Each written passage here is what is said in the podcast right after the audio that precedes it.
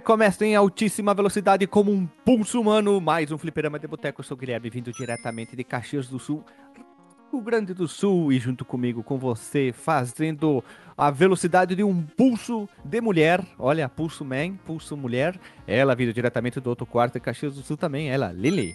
Hello, e hoje estou sem intro. Olá, meninas. Hoje vamos começar mais um videozinho de make. e vindo diretamente das Alemanha, como um pulso elétrico, a sua voz chega aqui quase que em real time, sem Ederley. Ele, Guilherme DJ Pulseman Delagostin, Delagostino. Meu caro GZ, eu devo dizer aqui que eu estou chocado com esse jogo que a gente vai gravar hoje. ah, muito bom. Hein, sabe qual outro jogo que me deixa chocado? O da galinha pintadinha. Pô, pô. Olha aí, né, cara? Eu, eu, sou, eu tô pronto pra virar tiozão já, né? Já tenho piada de tiozão, tá tranquilo. É que pra ver pra comer já é muito velho. A gente já tá indo pra outros lugares, né? Não, mas continua fazendo sucesso pra ver e pra comer também. O e pra comer é ótimo. Tem um vídeo do, do Porto dos Fundos que eu me identifiquei muito, que é o, que é o tiozão, é com o Fábio Porchat. E aí ele, ele chegou na idade, aí ele não consegue não fazer piada. E aí, e aí o, Cara, do, do, que, que é esse suco? Aí ele, não faz isso comigo, cara, não faz isso comigo. Aí, diz aí do que, que é esse suco. A gente aba que é, abaixa aqui, ele fica, ele fica tentando não fazer as piadas assim. Não ah, fazer isso comigo. Não faz isso comigo, não. Deixa assim, fica quieto. Ah. É, meus amigos, chegamos. Literalmente, estamos ficando pra tiozão, ou melhor, tiozão já foi. caiu pra tiozão. Nós somos cringe, gurizada. Nós somos cringe. Ai, tiozão, tiozão, o pessoal já chama, vocês são cringe, vocês são demodê, vocês são velhos, vocês são ultrapassados. Ah, tudo bem, vai lá, né? A gente se diverte igual. Nós temos conhecimento, nós temos XP, nós se divertimos mais. A gente não viu a coisa acontecer, mas a gente tava quase lá, hein? Olha só, veja você toda vez. É, mas, mas o pessoal aí mais jovem, eles acham que são os espertão, né? Dizendo que é, que é cringe, pá, mas eles não sabem o quanto a gente sente de vergonha alheia vendo os vídeos da galera mais nova aí no TikTok. Meu, Meu Deus, cara. Jesus, eu olho assim, ai, meu pai ainda Isso é, isso é triste mesmo. Pelo menos eu posso dizer que eu passei vergonha dançando El Chan. Porque nasce torto, nunca tem direita, menina que requebra, não requebra na cabeça. Comigo ela não vai. da garrafa, vai, vai, mano. Vai. Comigo ela não vai, vai, vai, vai, vai. É isso aí. E é a mistura de Brasil com Egito também. Ah, nós tudo passamos vergonha, mas isso aí não tá, não, não tá pra posteridade, tá só na memória da, do pessoal, não, né? Não chega aos pés da tosquice humana de hoje em dia, né? Não, não. Tá pessoal louco. aí, gurizada, quer cancelar tudo no TikToker, TikTeco, né? Os caras usam o TikTok pra cancelar todo mundo. Ah, a pessoa tropeçou numa calçada, caiu no chão, ela precisa ser cancelada. Eu sei o porquê, mas Sim. Não tem como alegar, né? Não dá para conversar com esse espião de hoje em dia, né? Muito gurizada. Parece que a gente é, se acha melhor que eles, mas a geração de hoje em dia tá caindo naquele aquela armadilha de se achar melhor que todo mundo, né? E infelizmente essa é a verdade. É, eu, eu tenho sério problemas assim com essas é, redes sociais mais novas e, e, eu me sinto realmente muito velho, porque para mim usar o Instagram é um, é um problema. Eu olho assim eu digo, como é que compartilha aqui, como é que faz não sei o que. Agora que eu tô começando a entender o Twitter, mano, os caras vêm vendo essas coisas novas aí. E eu já eu pensei não... em entrar no, no, TikTok, mas por uma questão assim de ver como é que a gente podia divulgar o podcast lá e tal, depois de fazer uns cortes, mas eu fico. Ah, e eu já vejo os vídeos do TikTok nas outras redes, eu já fico assim, ah, eu, já não basta. A única que eu uso mesmo é o Twitter. E ela já me toma mais tempo do que eu queria. Tu caiu no, na armadilha achando que o TikTok é só remix. Tem alguns conteúdos até interessantes lá, alguns pessoal tem, tem. mas não bomba. Não, eu já, eu já ouvi um cara falando que, por incrível que pareça, tem muita gente da nossa geração usando e tem muita gente produzindo conteúdo é, lá para o pessoal da nossa geração, só que é o conteúdo naquele formato mais assim, não é dancinha, tudo, mas é naquele formato de vídeos curtos e tal.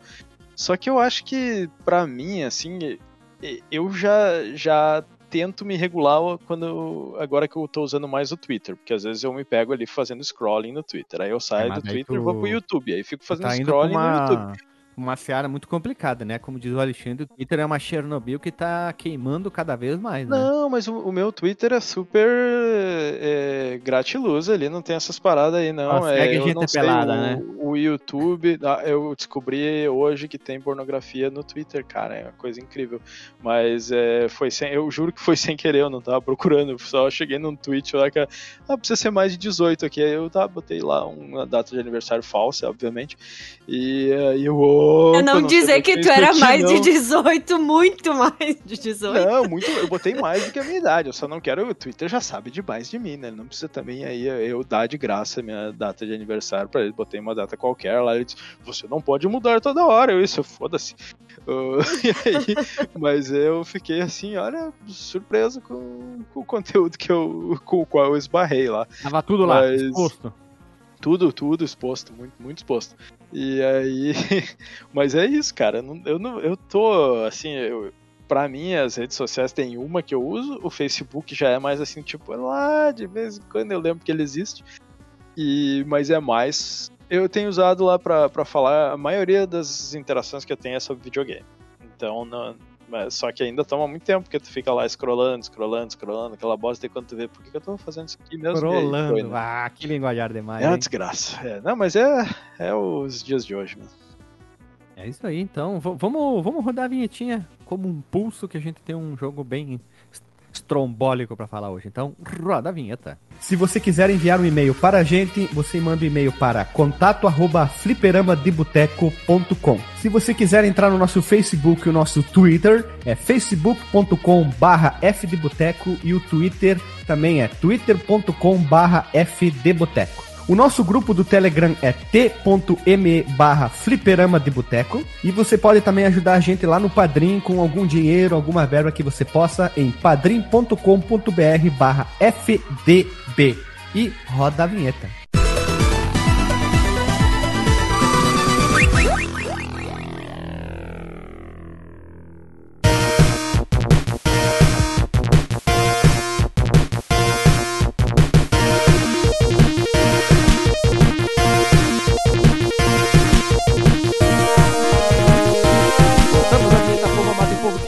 Estamos aqui reunidos hoje nessa mesa para falar sobre Pulseman, no Japão com a sua pronúncia um tanto quanto que japonesa, Pulseman, que é um jogo de ação com choque e plataforma e Pokémon copiou tudo aqui. Ó, polêmica, hein? Desenvolvido pela Gram Freak e publicado pela Sega.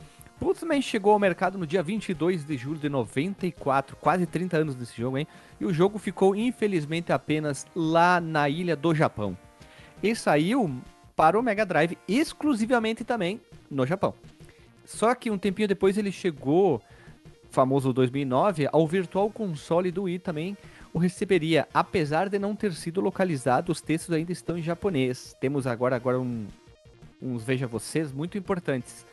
É mesmo, a Game Freak mesmo, aquela que você está pensando que faz a franquia Pokémon até hoje em dia. É essa mesmo, antes do Pokémon lançar o nosso querido Parusuman. Também a versão norte-americana do jogo foi lançado um ano depois, em 95, através do serviço que todo mundo teve no mundo, que é o Sega Channel. Todo mundo teve esse dispositivo. Claro, mídia digital do Sega Channel, não tem mídia física. E antes que alguém fale, a Grammy Freak sim copiou, se inspirou, adaptou e pegou muita coisa do jogo Pulseman. Você que joga Pokémon, acesse eh, Pokémon, sei lá, algumas coisas e procure aqui em Pulseman. Você vai ver que a Game Freak reaproveitou muitas ideias do jogo para a sua franquia adiante. É, é plágio? É cópia? Não, porque é a mesma empresa, então vá lá. Eles que se quiserem, eles podem. Vocês lembram que a SEGA já reaprove- reaproveitou sons em outros jogos, tipo Street of Rage para Shinobi? A Capcom reaproveita barulhos em vários mesmos jogos da, da sua empresa, sons de tipo de vida, etc. Então, não é cópia, né? É, eles estão se autorreferenciando. É só isso aí. Infelizmente, Pulse é um jogo que ficou muito preso a algum nicho japonês. É, quando a gente for jogar, os áudios estão dublados em inglês, aí o texto está em japonês. É meio confuso em alguns momentos. Mas é um, é um jogo é, que tem a cara de japonês, assim. Olha, meu chapéu, hein? E não, e nem foi culpa deles ah, não ter saído de lá, assim, e enfim. Mas sabe que ele saiu, só que ele, ele chegou nos Estados Unidos, mas chegou só pelo aquele serviço online da SEGA, o Meganet. E eu honestamente não consigo entender por quê. Sega Channel. Sega Channel, Mega. Bom, é um. é, acho, que, acho que era o Sega Channel mesmo agora. tô- Internet, Vai- ó, internet Sega. Hã? Hã? É, Hã? chegou a ter um que era chamado Meganet. Eu lembro que teve do dois Brasil? serviços assim. Era do Brasil, o Meganet.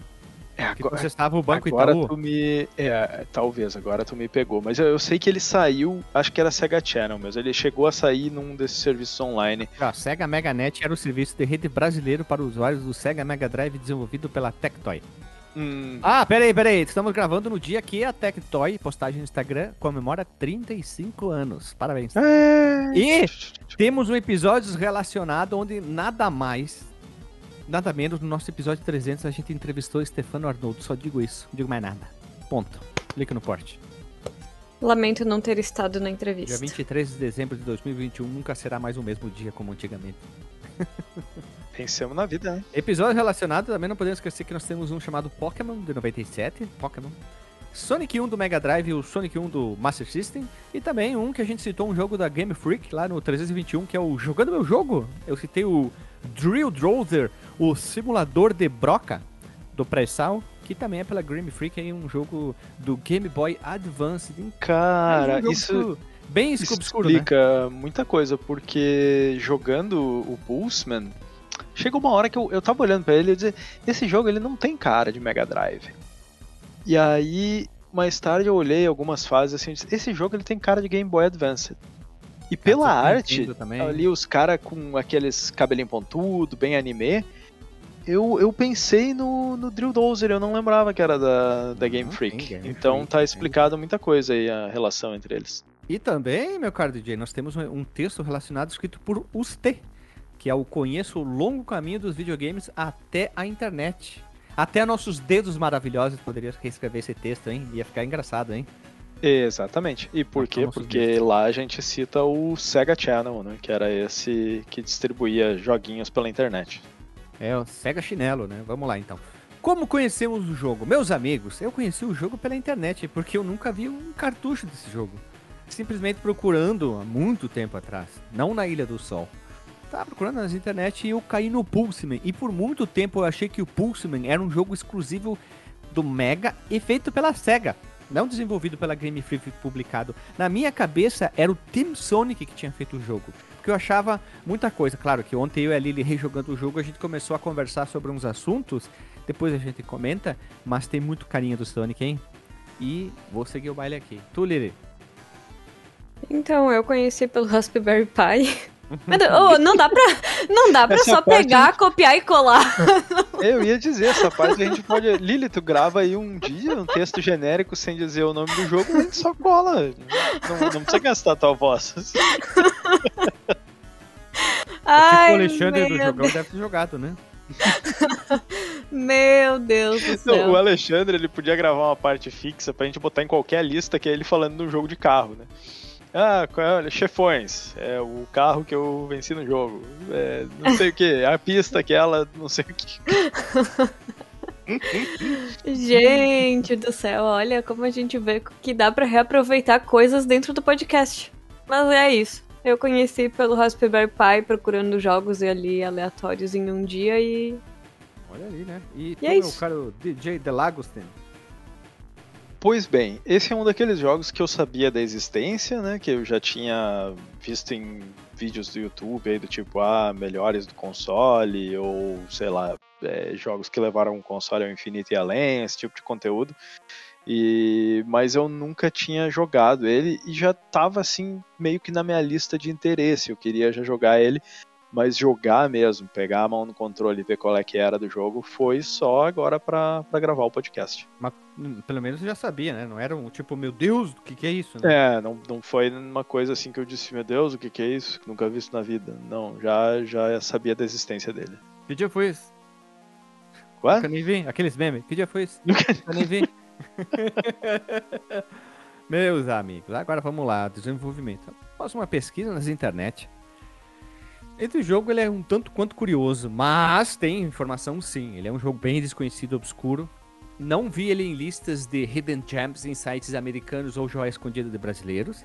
Mas vamos ver, estamos aqui, né? Fliperama de Boteco faz um serviço é, humanitário para as pessoas que gostam de videogames e joias paralelas, escondidas e, e, e levam o infinito e além. Em 2007, por um site, não lembro qual é o site, depois um site da, de fãs da SEGA traduziu esse aqui, é SEGA 16 alguma coisa, o Ken Sugimori respondeu algumas perguntas sobre a criação do Pulseman. Era, se eu não me engano, era um evento sobre Pokémon. E aí o que aconteceu? Eles entraram nesse assunto aqui. Até tem um, vídeo, mais ou menos daquela época, do, do art designer desenhando o Pulseman depois de 500 mil anos, né? Então vamos lá. Só que a gente tem que voltar um pouquinho no tempo, gurizada. Vamos lá. O Sugimori, uh, ele diz que Starjacker de 83 e Flick de 84 da SEGA o fizeram um grande fã da SEGA. Muito, ó. Estamos voltando no tempo, ó. 10 anos praticamente antes do Pulseman, qualquer coisa de Pokémon lá nos inícios dos anos 80. E ele se apaixonou pelos gráficos únicos desses jogos que a SEGA produzia lá na época dos arcades e afins, depois saiu para SG-1000 e tal. Aí ele falou assim: "Eu me pegava pensando como são os jogos da SEGA, são tão bonitos. Como eles são tão bonitos?" Comecei a jogar todos eles. Olha que bonito, hein? Você que é fã de Pokémon só diz que tem Nintendo e o seu criador só gosta da Nintendo. E aí até ele falava que comparar os jogos de arcade com o SG-1000 parecia bastante estranho na época, mas são estranhos alguns arcades para SG-1000, mas eu acho que é um comparativo idiota a ser feito, tá? São hardwares diferentes, o importante é a diversão. Mas tudo bem, né? Como a gente falou na intro, as pessoas eu já comentei, não lembro qual episódio, era uma pessoa muito nova, fez uma análise sobre um jogo antigo dizendo que o jogo era uma merda e comparou, exemplo, vamos botar aqui o Flick de 84 com uma jogabilidade do, do Uncharted 4, sabe? É, o maior erro, é o maior erro que um ser humano pode fazer é fazer comparativos disso, tá? Não, não nunca faça isso, não importa a sua idade, é um erro assim, ó, absurdo. E ele lembra que ele comprou, eu não lembro se ele falou na entrevista ou foi outra, que ele tinha comprado o SG-1000, tá? Ele comprou o SG-1000. Esse, o primeiro console, que parece qual o DJ Delagostin? Qual outro hardware? O SG-1000? É, ColecoVision. Ah, ok, né? Que quando tu falou parece, eu tava pensando o design externo do console. o hardware, o hardware. O, o hardware, ele é praticamente idêntico ao ColecoVision e ele também tem muito em comum com o MSX, o primeiro, né? O, o MSX1. MSX1, isso. Lembrando que a grande maioria dos jogos melhores do MSX estão no. E talvez os mais famosos, o MSX2, tá? Ó, lembrando que quase todo. Enfim. Aí outros jogos que ele cita, dentre outros desses aqui, né? Tinha o Teddy Boy Blues e o Pit Pot. Eu, ambos de 85. São jogos que eu não conhecia, com exceção do Flick. Né? E aí, o nosso querido criador ali, eu queria só mostrar um pouco do passado dele, que ele tinha uma certa ligação emocional e física e cívica com a nossa querida SEGA. Por quê? Vamos lá. Game Freak, já nos anos 90, ela tava mal das pernas. É a melhor uh, forma de dizer isso. Ela tinha já feito alguns jogos, né? O Medal Palace pro Nintendo em 89, no caso o NES. Eles publicaram, fizeram, mas quem publicou foi a Namco e a Hudson. Eles tinham feito um Smart Ball, dois jogos exclusivos para os consoles da Nintendo, da Nintendo, tipo o NES e o Game Boy, tá? Mas mesmo assim, a Game Freak tava muito mal das pernas porque, digamos, fizeram dois jogos, mas não tava dando retorno, porque eram jogos assim, meh, né? Não, não são de grande expressão dentro do cenário dos videogames. Acontece. Tanto que o criador da Game Freak, ali, o dono, ele tem que voltar a morar com os pais porque ele tava mal do tutum. Os pais dele teve que sustentar ele. Imagina isso, imagina isso, cara. Tu tem uma empresa, tá, tá. Tu, tipo, demite metade da tua galera, volta a morar com teus pais e começar praticamente tudo de novo, a carimpar tudo de novo, né? E alguns funcionários da empresa foram para outros projetos e afim, taraná, né? Para tentar tirar a empresa do vermelho e, e, tentar produzir alguma coisa, né? Uma empresa quando tá mal eles, de videogame, eles queriam fazer algum jogo, né? Queriam fazer logo um jogo. Mas com esses problemas de falta de pila na guaiaca, os cobre, o desenvolvimento de Pokémon que o Satoshi já tinha na cabeça, o criador da franquia, ele teve que abandonar. Ele queria fazer aquela ideia dos bichinhos e pegar e tal. Tava muito no começo, embrionário, olha. E ele abandonou por seis anos. Isso nós estamos no ano de 1990. Só que ele tinha alguns projetos que ele chegou pra Nintendo. Olha, tô com algumas ideias de jogos aqui. Vamos fazer um jogo junto? A Nintendo disse: Te fode. Aí ele fez o quê? Atravessou a rua, foi na SEGA. Modo de dizer, tá? Claro que as empresas não eram do outro lado da rua. Chegou aqui, papá, olha, tem um, um joguinho aqui, dois projetos, vamos, vamos fazer junto aqui? O que vocês acham aqui? A SEGA disse, bora, bora. Acho que a SEGA sempre teve problemas com third party, né? Porque não mais uma empresa lançar um jogo pro seu console na época, o Mega Drive. Já tava... Já tava não, era ainda novinho, ainda quente no mercado no ano de 1990, né? O Mega tinha chegado fazia pouco tempo. Então, lembrando, tinha o fogo cruzado entre Mega Drive e o Super Nintendo, o Nintendinho, Mega Drive, Master System, todas essas coisas, duas empresas brigando.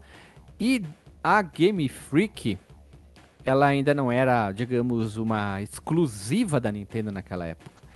E a Sega topou esse projeto, que na verdade eram os jogos Magical Taruruto Kun de 92, que saiu para o Mega exclusivo.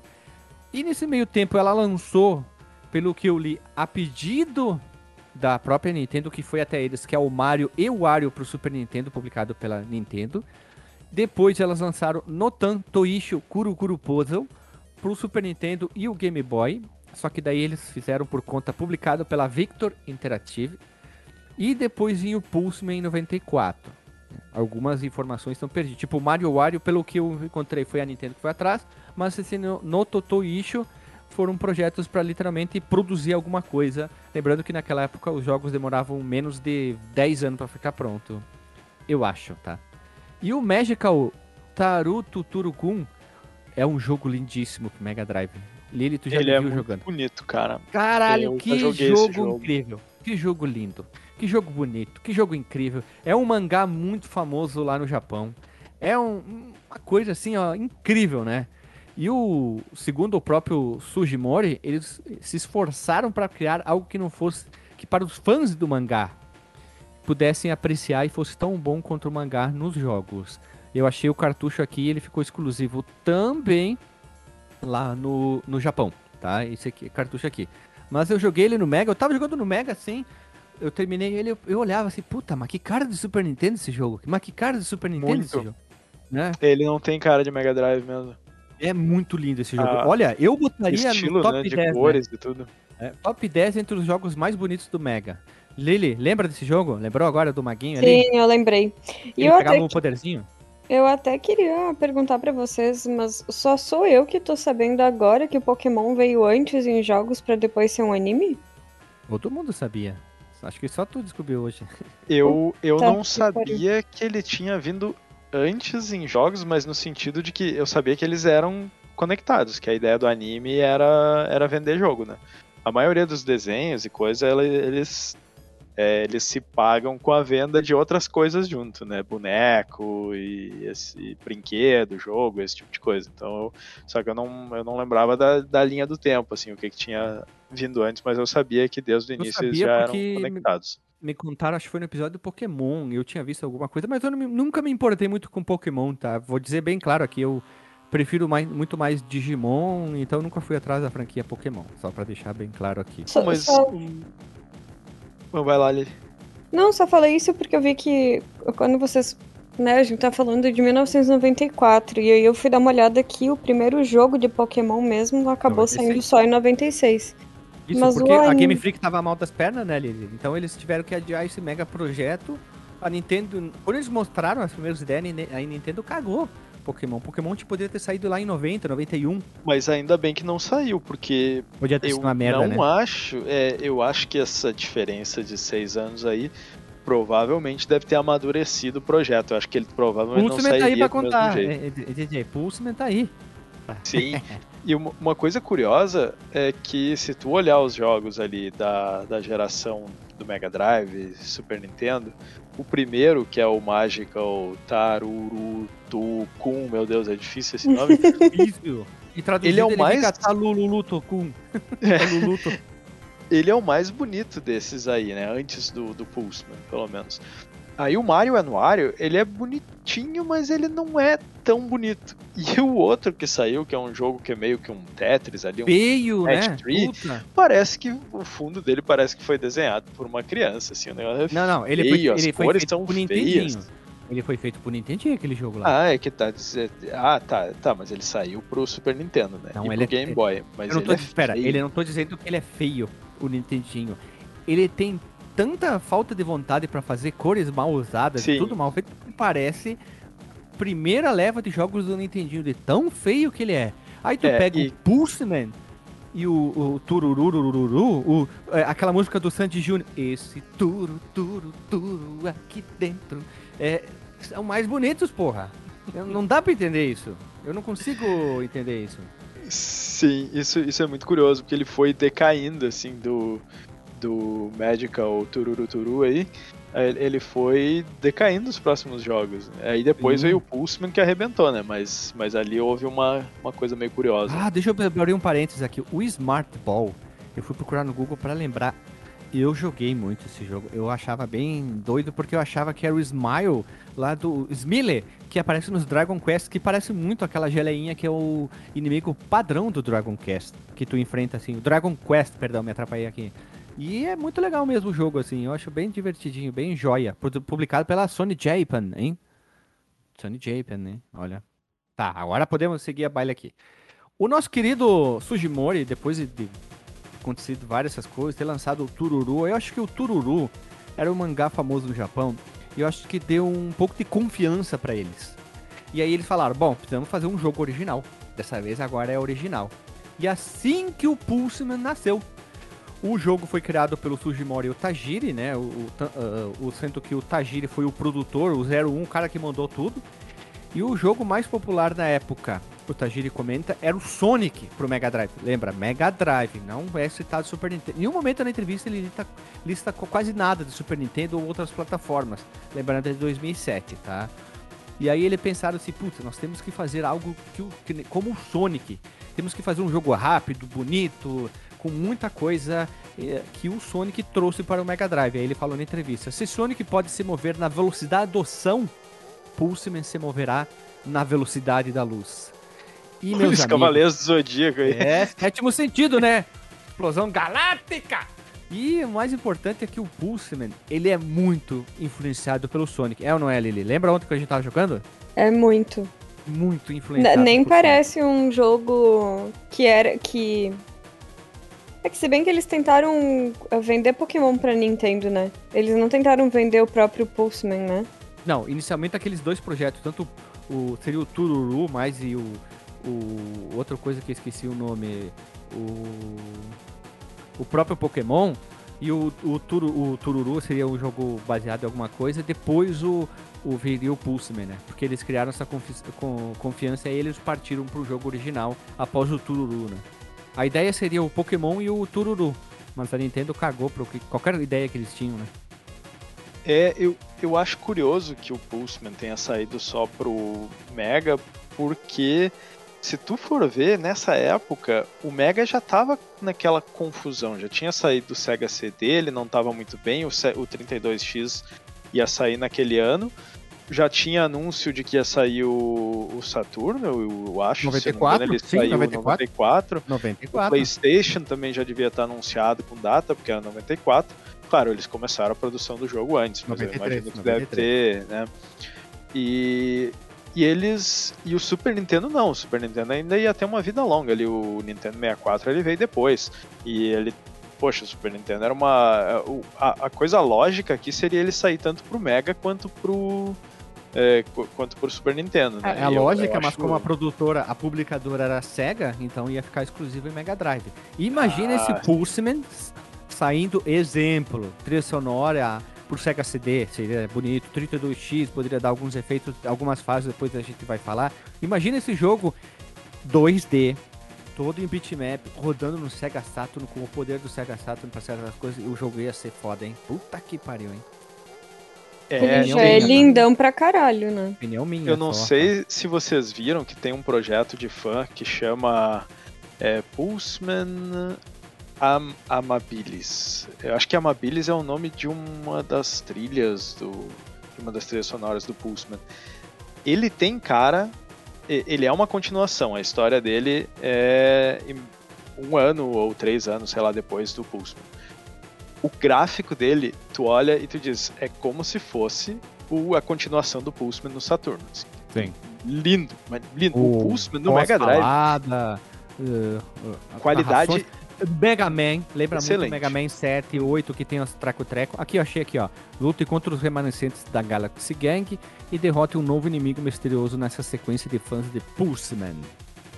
Foi aquele que tu mandou pelo Whats, né, DJ? Isso. Isso, Na- exatamente. a sensação que eu tenho, assim, é que a gente tá jogando exatamente o mesmo jogo, com, obviamente, upgrades, né? Sim. mas o, gráfico, visual. É, mas o visual, assim. Não parece que foi feito, tipo, agora. Não, não, ele, ele tem cara de 32 bits, ele tem cara de um jogo que, que sairia no, no Saturno. Ele A lembra. geração Saturno, Play 1, né? Naquela época lembra muito. Sim, ele, ele tem uma carinha ali de Sonic. Como é que é o, o- esse novo Sonic Mania? Não, é o Sonic Mania, Mania. Mania ou Sonic Forces? É o Mania, o Mania é o que tem aquele né, visual que é um é meio 32 bits, assim, é como se fosse do Mega Sim, Drive feito por Power um fã do, assim, da- feito. um um- feito por um fã da, do Sonic já, fia, já fazia fangames Sim, e a o- SEGA contratou ele. O Christian Whitehead, né? Isso, nunca lembro Ah, cara, imagina, mano. Puta, é que hoje em dia a Game Freak deve ser muito ligada à à Nintendo ainda, eu acho, não sei. Mas imagina, puta, se, se, se eles pegam esse projeto de fã aí e dizem, não, vamos, vamos licenciar aqui, vamos fazer um. Vamos sair que nem teve o Sonic, mas é que o Pulseman não é uma, uma propriedade tão conhecida, né? Mas a ainda Game assim, Freak tá teria pronto, que ver né? com a SEGA, só que a Game Freak tem que ver como é que é o contrato com a Nintendo, toda essa injeção de saco, ou vende a Sim. propriedade intelectual pra SEGA, só que daí a SEGA vai matar, né? Aí eu, não- é. eu não sei. É mais fácil outro, um terceiro, comprar da SEGA barra Game Freak e trabalhar o projeto em cima. A Game Freak podia pegar esses jogos que ela não quer mais, tipo, até o Drill Draws, esses, esses outros que ela lançou com a vende pra outro e fica só no Pokémon e, e não fica, tipo, fazendo com que os fãs É. fiquem esperando, ah, será- que um geladeira, dia né? sai, É, será que um dia sai? Tipo a Capcom fez com o Mega Man, deixou ele lá na geladeira mofando, querendo Sim. teia de aranha, né?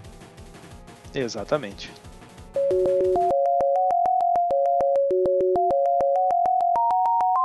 Então, existia uma concepção do Pulseman que seria um Sonic 2.0 turnado elevado ao quadrado.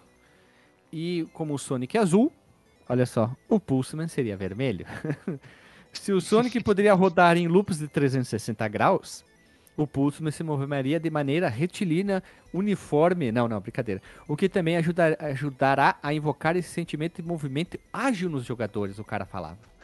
né? E essa foi a raiz do movimento Voltecker. Que nesse fangame ali, o cara, Voltecker! Quando tu usa o poder, né?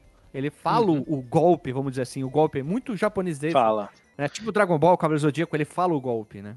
É, tinha que dar um xaropinho pra tosse ali, que ele tá com a garganta meio arranhada, mas ele fala. Eu achei, procurando na internet, alguns sites japoneses, por sorte, tem os primeiros esboço, esboços do Pulseman. Só que nesse momento aqui, o design, original do Pulseman, ele era um personagem antropomórfico, traduzindo seria um, um bicho do bípede, um bicho do quadrúpede dúpe- eh, du- eh, de duas pernas, que daí mistura com um pouco com cara de ser humano, é uma mistureba, tá? Toda. Mas um- ele, ele tava muito parecido com o Sonic, o design Isso, dele, não, assim, Sabe com quem? Sparkster. formatinho. Sparkster. Ba- É, também, Porque também. o nome Uhum. dele no projeto inicial era Spark. O jogo foi Sim. mu- por muito tempo nos projetos, ele tinha o nome de Spark. E é muito Sparkster. Ele teve evolução no seu design. Ele começa com como um, um Sonic perni- pernudinho, sabe? Pernudinho não, perna curta, pé grande, mão Sim. grande, braço fino, Mas olha, orelhinha, olha né? esse tênis dele, se não é o tênis do. É do Sonic, idêntico do praticamente. A Sonic. barriguinha ali, o formato da barriguinha, ele tinha aquela barriguinha redondinha, assim, era muito parecido. As mãos brancas, as luvas brancas, assim, grandonas. Bem que Uhum. isso ficou, né? Mas ainda O assim era muito parecido. próprio, o próprio cabelo atrás parecendo com. Pon- Pontudinho, né? Parecia Aham. as, as pontinhas do. Agora, a capa que tem ali me lembra Mega Man. A, é a do, do. Tem uma capinha ali que parece capa de mangá, né? É, é, a, capa- é a parte japonesa já, com aquele negócio Sim. rosa e tal. Se, mais pra frente tem outros layouts, onde que ele começa a se aproximar do visual do que ele virou a ser hoje, né? Eles começaram a abandonar, abandonar as orelhinhas, a, começaram a abandonar aquele visual do tênis, mas se aproximar do que é hoje, a- tiraram as orelhas e botaram algo mais pontudo na cabeça, ele saindo dentro da TV, ele tenta um cabelo meio Dragon Ball, eles foram evoluindo esse layout e tem até um layout do que o Pulseman é hoje em dia, né? Tem muito mais parecido. E naquela época, o, o, o Pulseman, que é o nome dele também, ele chegou a ser é, mostrado em algumas revistas com a mesma letra do logotipo, mas ainda o jogo se chamava Spark. Então, infelizmente em japonês, eu não faço ideia o que tá es- escrito, mas muito do que a gente viu, tá ali, o jogo não mudou muito, tem algumas coisas no HUD que mudou, tipo a pontuação tá na esquerda, ela foi pra direita, Uhum. e o Pulseman tava ali, só eles trocaram de nome, deram uma- um tapa na pantera ali. Mas, nessa entrevista, o nosso querido criador, ele fala o que, que aconteceu. Como a Game Freak ainda estava muito mal das pernas, eles não tinham dinheiro para localizar os jogos lá no mercado, tanto americano como europeu. Então, por isso que o Spurseman ficou, o Tururu ficou e outros jogos ficaram no mercado japonês. Eles não tinham dinheiro suficiente para pegar o jogo, adaptar para o mercado e lançar. Então ficou exclusivo Mas no isso Japão. né? É, é bem estranho pro Pulseman especificamente, porque ele foi distribuído pela SEGA, né?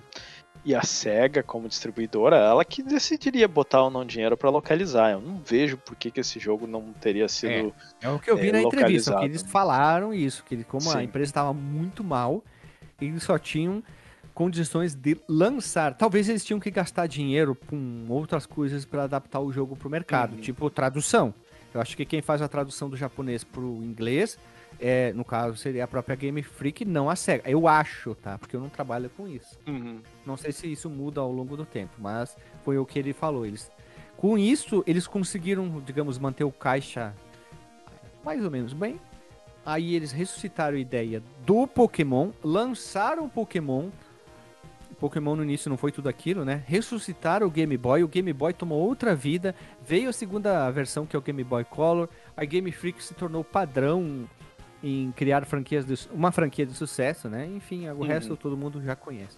Mas, Lili, tu que fez as referências, temos e temos de muito pro Capitão América ficar com a mão no peito, feliz e anotar tudo no caderninho com as referências de Pulseman e Pokémon aí. Tu que conhece também Pokémon, por isso que eu te pedi, porque eu não entendo nada de Pokémon. Só sei que tem o Pikachu!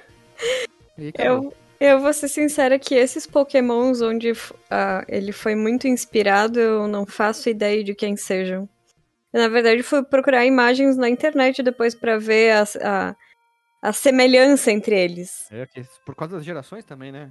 É, exato. É, Não, e Pokémon já tá muito, muito amplo pra, pra um pobre ser que nem eu. não, eu não consigo acompanhar a tendência que cresce demais, gente. Não, É, não, não coisa, né? funciona pra mim. Ah, bom, né? Tanto que eu sou super fã de uma franquia que morreu chamada Prince of Persia. E deu, e deu aí espaço pra Assassin's Creed, que pelo visto eu já não vou mais conseguir acompanhar tudo também. A Ubisoft vai lançar até 2050 o remake do Sands of Time, né? É, não, mas nem A gente- precisa. não, não, pera, a gente vai lançar o podcast do Sands of Time, a gente vai fazer o remake do podcast e vai lançar um remaster do podcast e a Ubisoft não vai ter lançado o Do remake jeito que eles do estão tratando a franquia, é bom nem refazer mesmo, deixa quieto. Ah, mas enfim, várias referências aqui do Pulseman.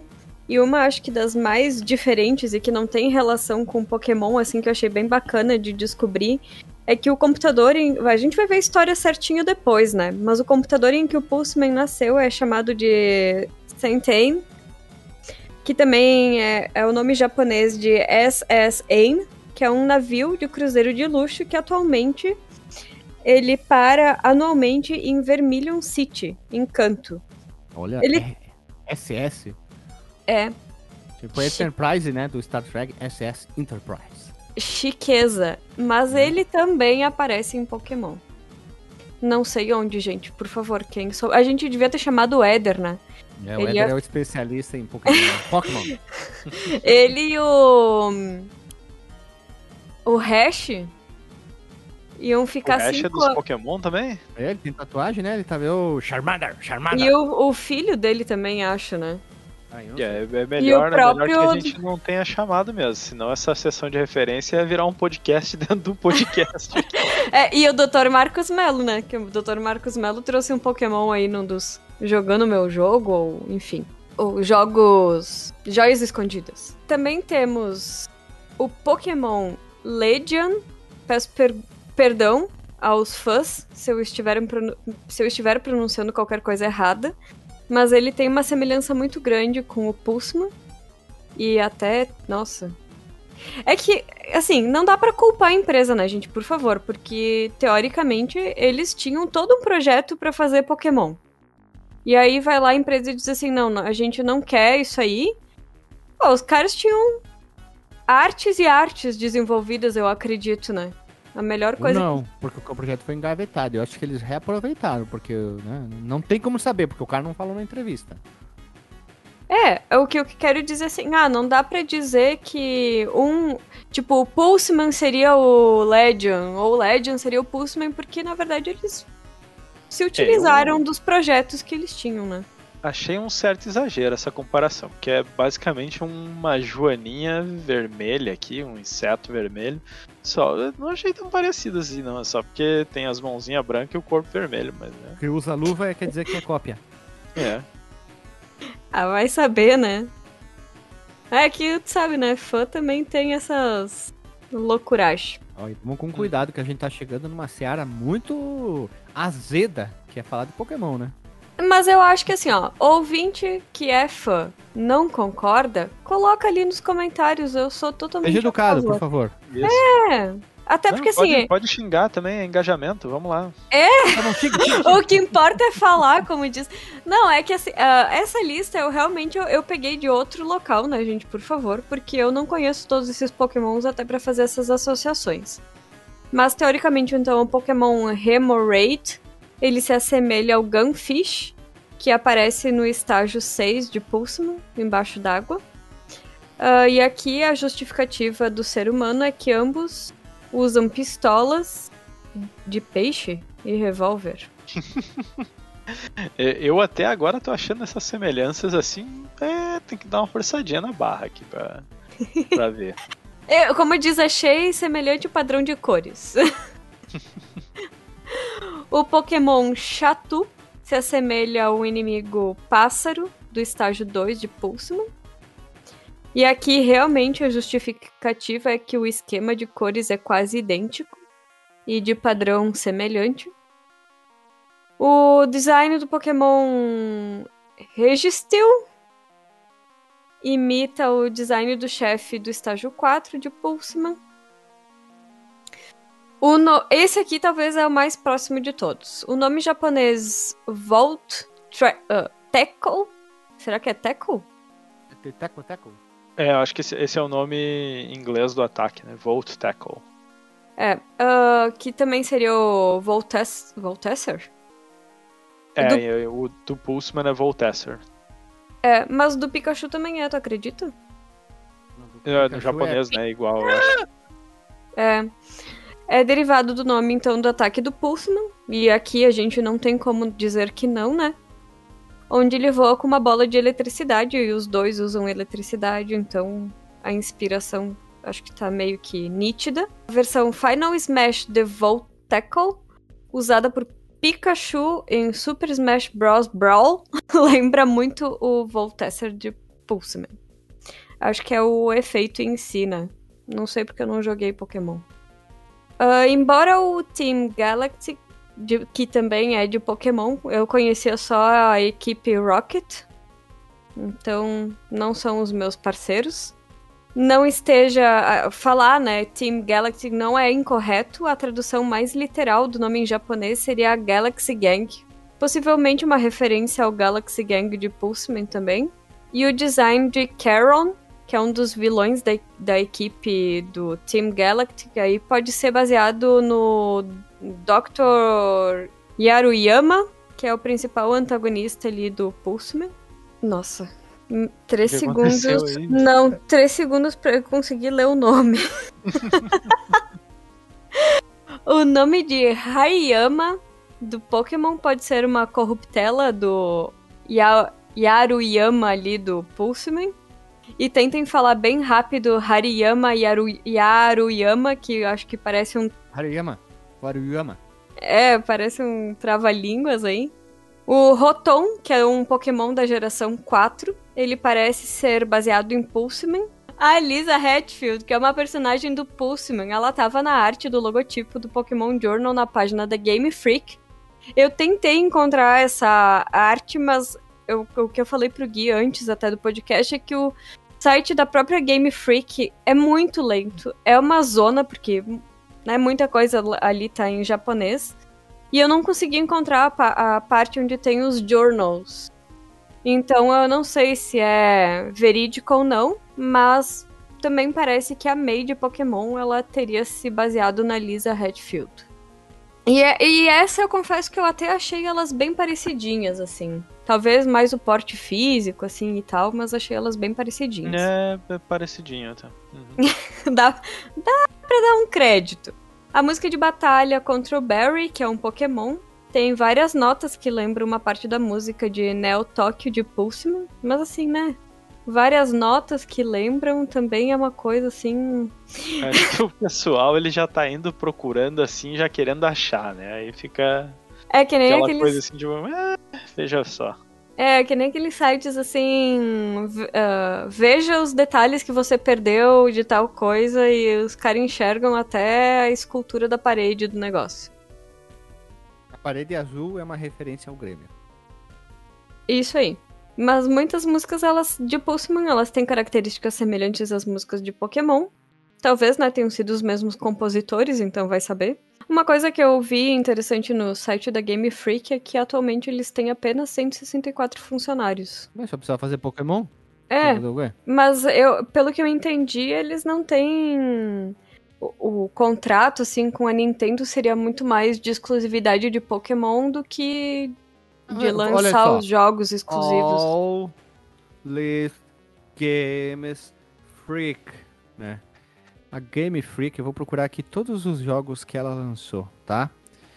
E o- vamos ver os últimos. Eita, nossa, esse site é muito merda aqui. Vamos para a Wikipedia. É bom da Wikipedia que ela é um site rápido de ser carregado, então é mais legal.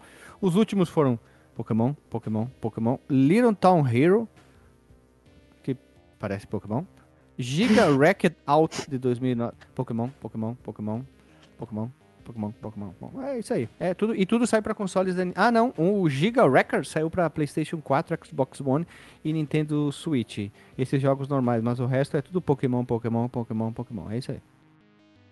Eles fazem uns jogos de vez em quando quando eles querem, quando eles precisam de dinheiro, eles vão lá e fazem um Pokémon. É, Bom, e outro mais parecido aqui é que o nome, o nome japonês do Boltund de Pokémon ah, seria o Pulse One, que pode ser uma referência ao Pulseman. Mas Muito na bem. verdade, na verdade, pra mim tem muito mais referência em Sonic do que em Pokémon. É, não, essa é- eu achei muito dessas referências, assim, dá, eu dou uma olhada lá e é, será? Se o, o cara que desenhou viesse e me dissesse, não, eu realmente me inspirei em Pulseman, eu ia acreditar, mas pra mim parece mais aquela coisa de fã, assim, que olhou e disse, ah, achei parecido. Não sei se é realmente inspirado, assim.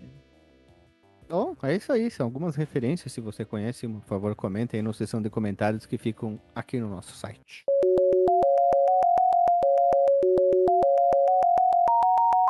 Bom, vamos falar da, da historinha do jogo, né? Vamos lá, que é historinha de ficção científica aqui é, é uma coisa meio maluca, né? O jogo se passa no século XXI, ou seja, no mesmo que nós estamos, e um cientista, engenheiro da computação, se eu não me engano, isso foi em, em 1999, né? Ele conseguiu criar, que era, não era no século XXI, mas né, o, que isso foi no passado do jogo ele conseguiu criar a inteligência artificial mais avançada do mundo e ele chamou a sua criação de Sea Life. Ele conseguiu torná-la consciente, tendo né, pensamento e sentimento. Porém, ele se apaixonou pela pessoinha virtual. aí. Ó, o filme Her aí, ó. Uhum. original, hein? Her, Ah, ah, Her. ah, original, sei, né? Só olha aí. E esse sim é baseado em Pulse, né? aí ele queria estar mais perto dela. O que, que ele fez? Aqui ele copiou bonito o Tron, né? Ele se digitalizou. Não, tem e... aquele outro filme que tem o Johnny Depp que é. Ai, como é que é aquele. Ele vira uma inteligência. Eu já vou lembrar Ei? o nome aí, vai. Já vou lembrar. Oh, Transcende, é... Transcende a Revolução, isso é o nome do filme. Mas o, Nossa, o Tron é mais antigo, né, gente? Pelo amor de Deus. Sim, também, mas o Transcende, ele, o Johnny Depp, ele vai para dentro do computador e vira coisa ruim, né? Muito bem, tá aí, tá aí mais um então. É, parece ser bem ruim esse filme. Vamos lá. Eu... aí ele, ele se digitalizou, né? Pegou um scanner bem grande, entrou lá, foi, digitalizou, botou ele para dentro do computador. É, e aí eles, eh, de alguma forma, que ele não explica no jogo, fizeram um amorzinho lá, combinou o DNA dele com o programa dela. E eles tiveram um filho no mundo virtual de dentro do computador lá. Que é o Pulseman, né? É, eu, é, pra mim, Pulseman parece um nome de, de herói dele. Eu acho que ia ter um nome de né, pessoa física ali, mas é. Não, parece que o nome dele é Pulseman mesmo. E ele era o único que ele não precisava ficar dentro do computador para sobreviver, assim, né? Desses. Porque ele era um híbrido entre humano e. Máquina. É, e ma não bem máquina, mas humano e software, né? Ele tinha. É. Ele era um híbrido ali. Humano e software. Real, né? é. Vinha com CD de instalação, serial nele também. Oh, tudo, né? Jesus, Deus, ele dava uma tela azul bonita no guri de vez em quando. e, e aí ele dentro do computador, ele, quer dizer, não só dentro do computador, né? Ele, ele tinha um poder de canalizar a eletricidade pelo corpo e ele conseguiu usar isso tanto como arma quanto é, para se transportar rápido e poder. Né? imagina que ele viajava na internet lá do, do jogo, né? Mas o pai dele, né, que é o, o doutor Yoshiyama, ele ficou muito tempo lá no computador e ele deu uma loqueada, né? E corrompeu as ondas cerebrais dele. E aí ele voltou uh, ao mundo com a forma humana dele, mas ele se transformou no, numa versão malvada dele, que aí é o Doutor Waruyama. Eu não sei se tem algum trocadilho assim entre Waruyama e Yoshiyama. Não cheguei a ver, mas talvez tenha. E tem um sistema chamado Eureka, que ele inventou também, eu acho, que permite que os seres é, de dentro do computador eles se manifestem no mundo normal, né, do ser humano. E então ele, ele cria essa gangue, que é a gangue da galáxia, Galaxy Gang, e fica fazendo aí cyberterrorismo no mundo real. E o Pulseman tem que aí lutar contra o próprio pai, Star Wars, e um fim na gangue pelo, pelo bem do mundo livre, né? Desculpa, deu uma tosse ali, não sei se deu pra entender, mas era Star Wars que eu queria dizer. e é essa a historinha, né, cara? Bem. Os caras é, copia, mas não faz igual de um monte de coisa, né? Tiveram é, bastante, Alguns copi ele copiou, inspirações. Ele copiou alguém que alguém copiou ele.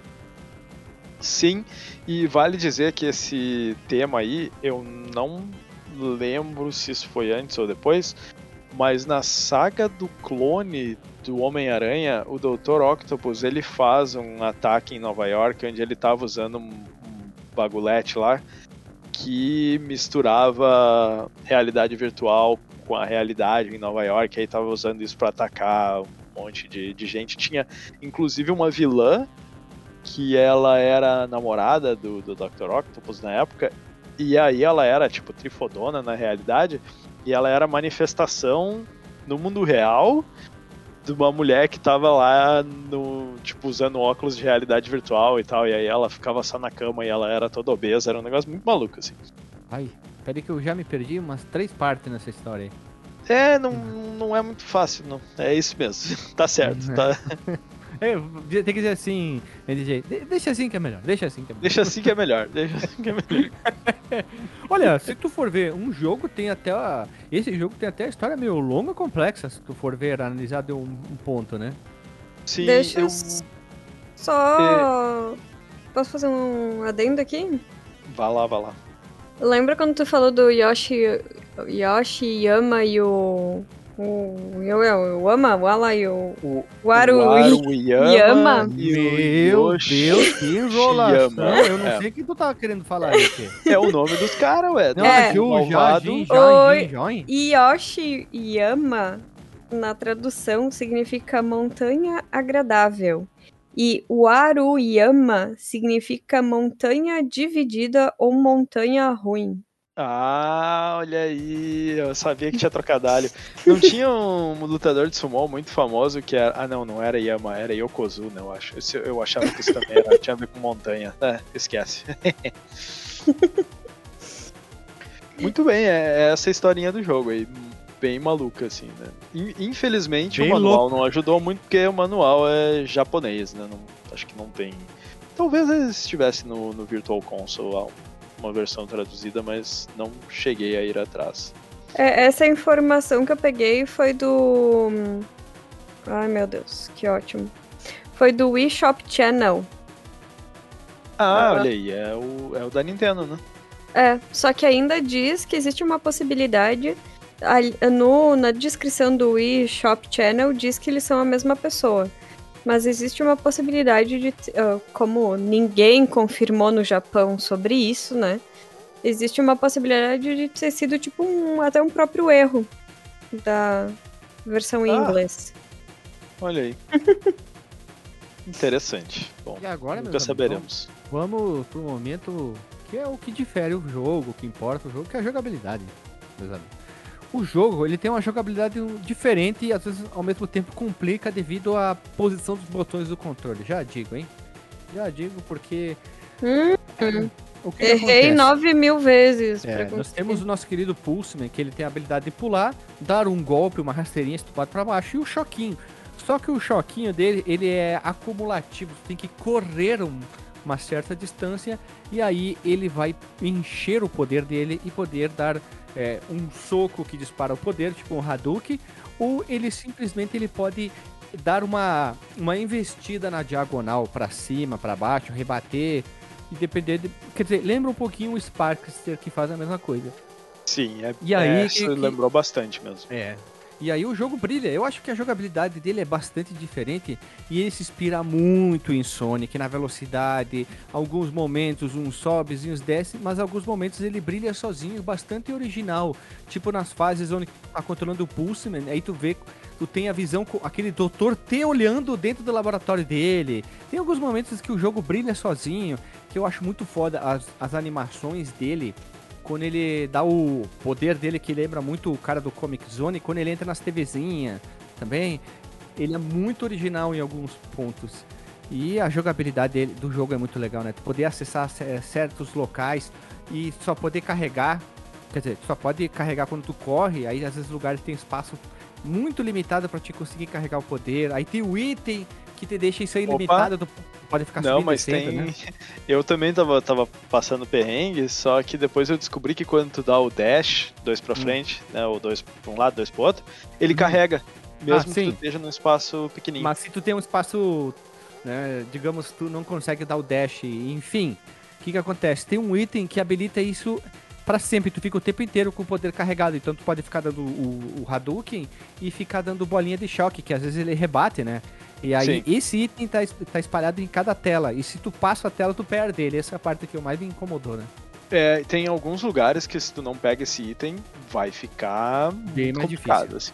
Bem mais É. difícil. Tem algumas telas que nem tem como passar sem esse item. Tem uma Sim, fase tem- mais lá pro final que tu tem que só. só Subir, usar. né? É, Sim, na sexta Uhum. fase, acho que é. É, Não, é na última, é na última. Quando a gente entra dentro do jogo do espacial, fica mais fácil de usar ela também. Todo aquele momento dos, do- das batalhas finais ali na última fase, que é num momento meio computadorístico, que tem um, a montanha meio rosa, eu não sei explicar direito, parece que a gente tá dentro Sim. do Shadowrun, sei lá. Se tu não tem esse poder, eu acho que fica bem mais difícil. Com o poder fica Sim. mais fácil de, fica trabalhar. muito complicado, né? É, e eu não sei, tu falou tão rápido que eu me perdi aqui um pouquinho. Mas ah, esse negócio de carregar o ataque é é também o que a gente faz a giruleta pra também, também diagonal? atacar.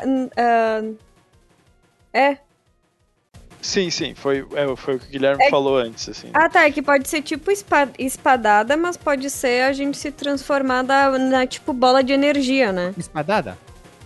É, não é uma espadada, né? Mas é um- o ataque dele, ele dá tipo um, um soquinho, assim, e sai um... um- como parece a verdade- espadada na ver- do, Pera, deixa eu explicar zero, melhor. sabe? Olha só. Ele parece dar uma espadada, mas não é bem uma espadada. Ele movimenta. É um raio, né? É um raio. Só que tem o, o, o chefe embaixo da água que a gente não tem o poder do raio. A gente usa a mão nua. Lembra que a gente repele o ataque do míssil? Sim. Uhum. Então é meio que ele mexe a mão, né? Se tu for analisar. Então a mão E dá dele o dá o ataque. raiozinho no... É, e quando a a gente mão. tá com, com a carga, que a gente conseguiu carregar na, correndo ou fazendo qualquer outro motivo, aí ele dispara o, o soco e aí sai um poder na direção, né? Sim. Uma coisa que eu achei um- um- uma decisão errada na jogabilidade foi o ataque agachado. Aquele chutinho é uma desgraça. Eu, eu não sei se vocês tiveram essa impressão também.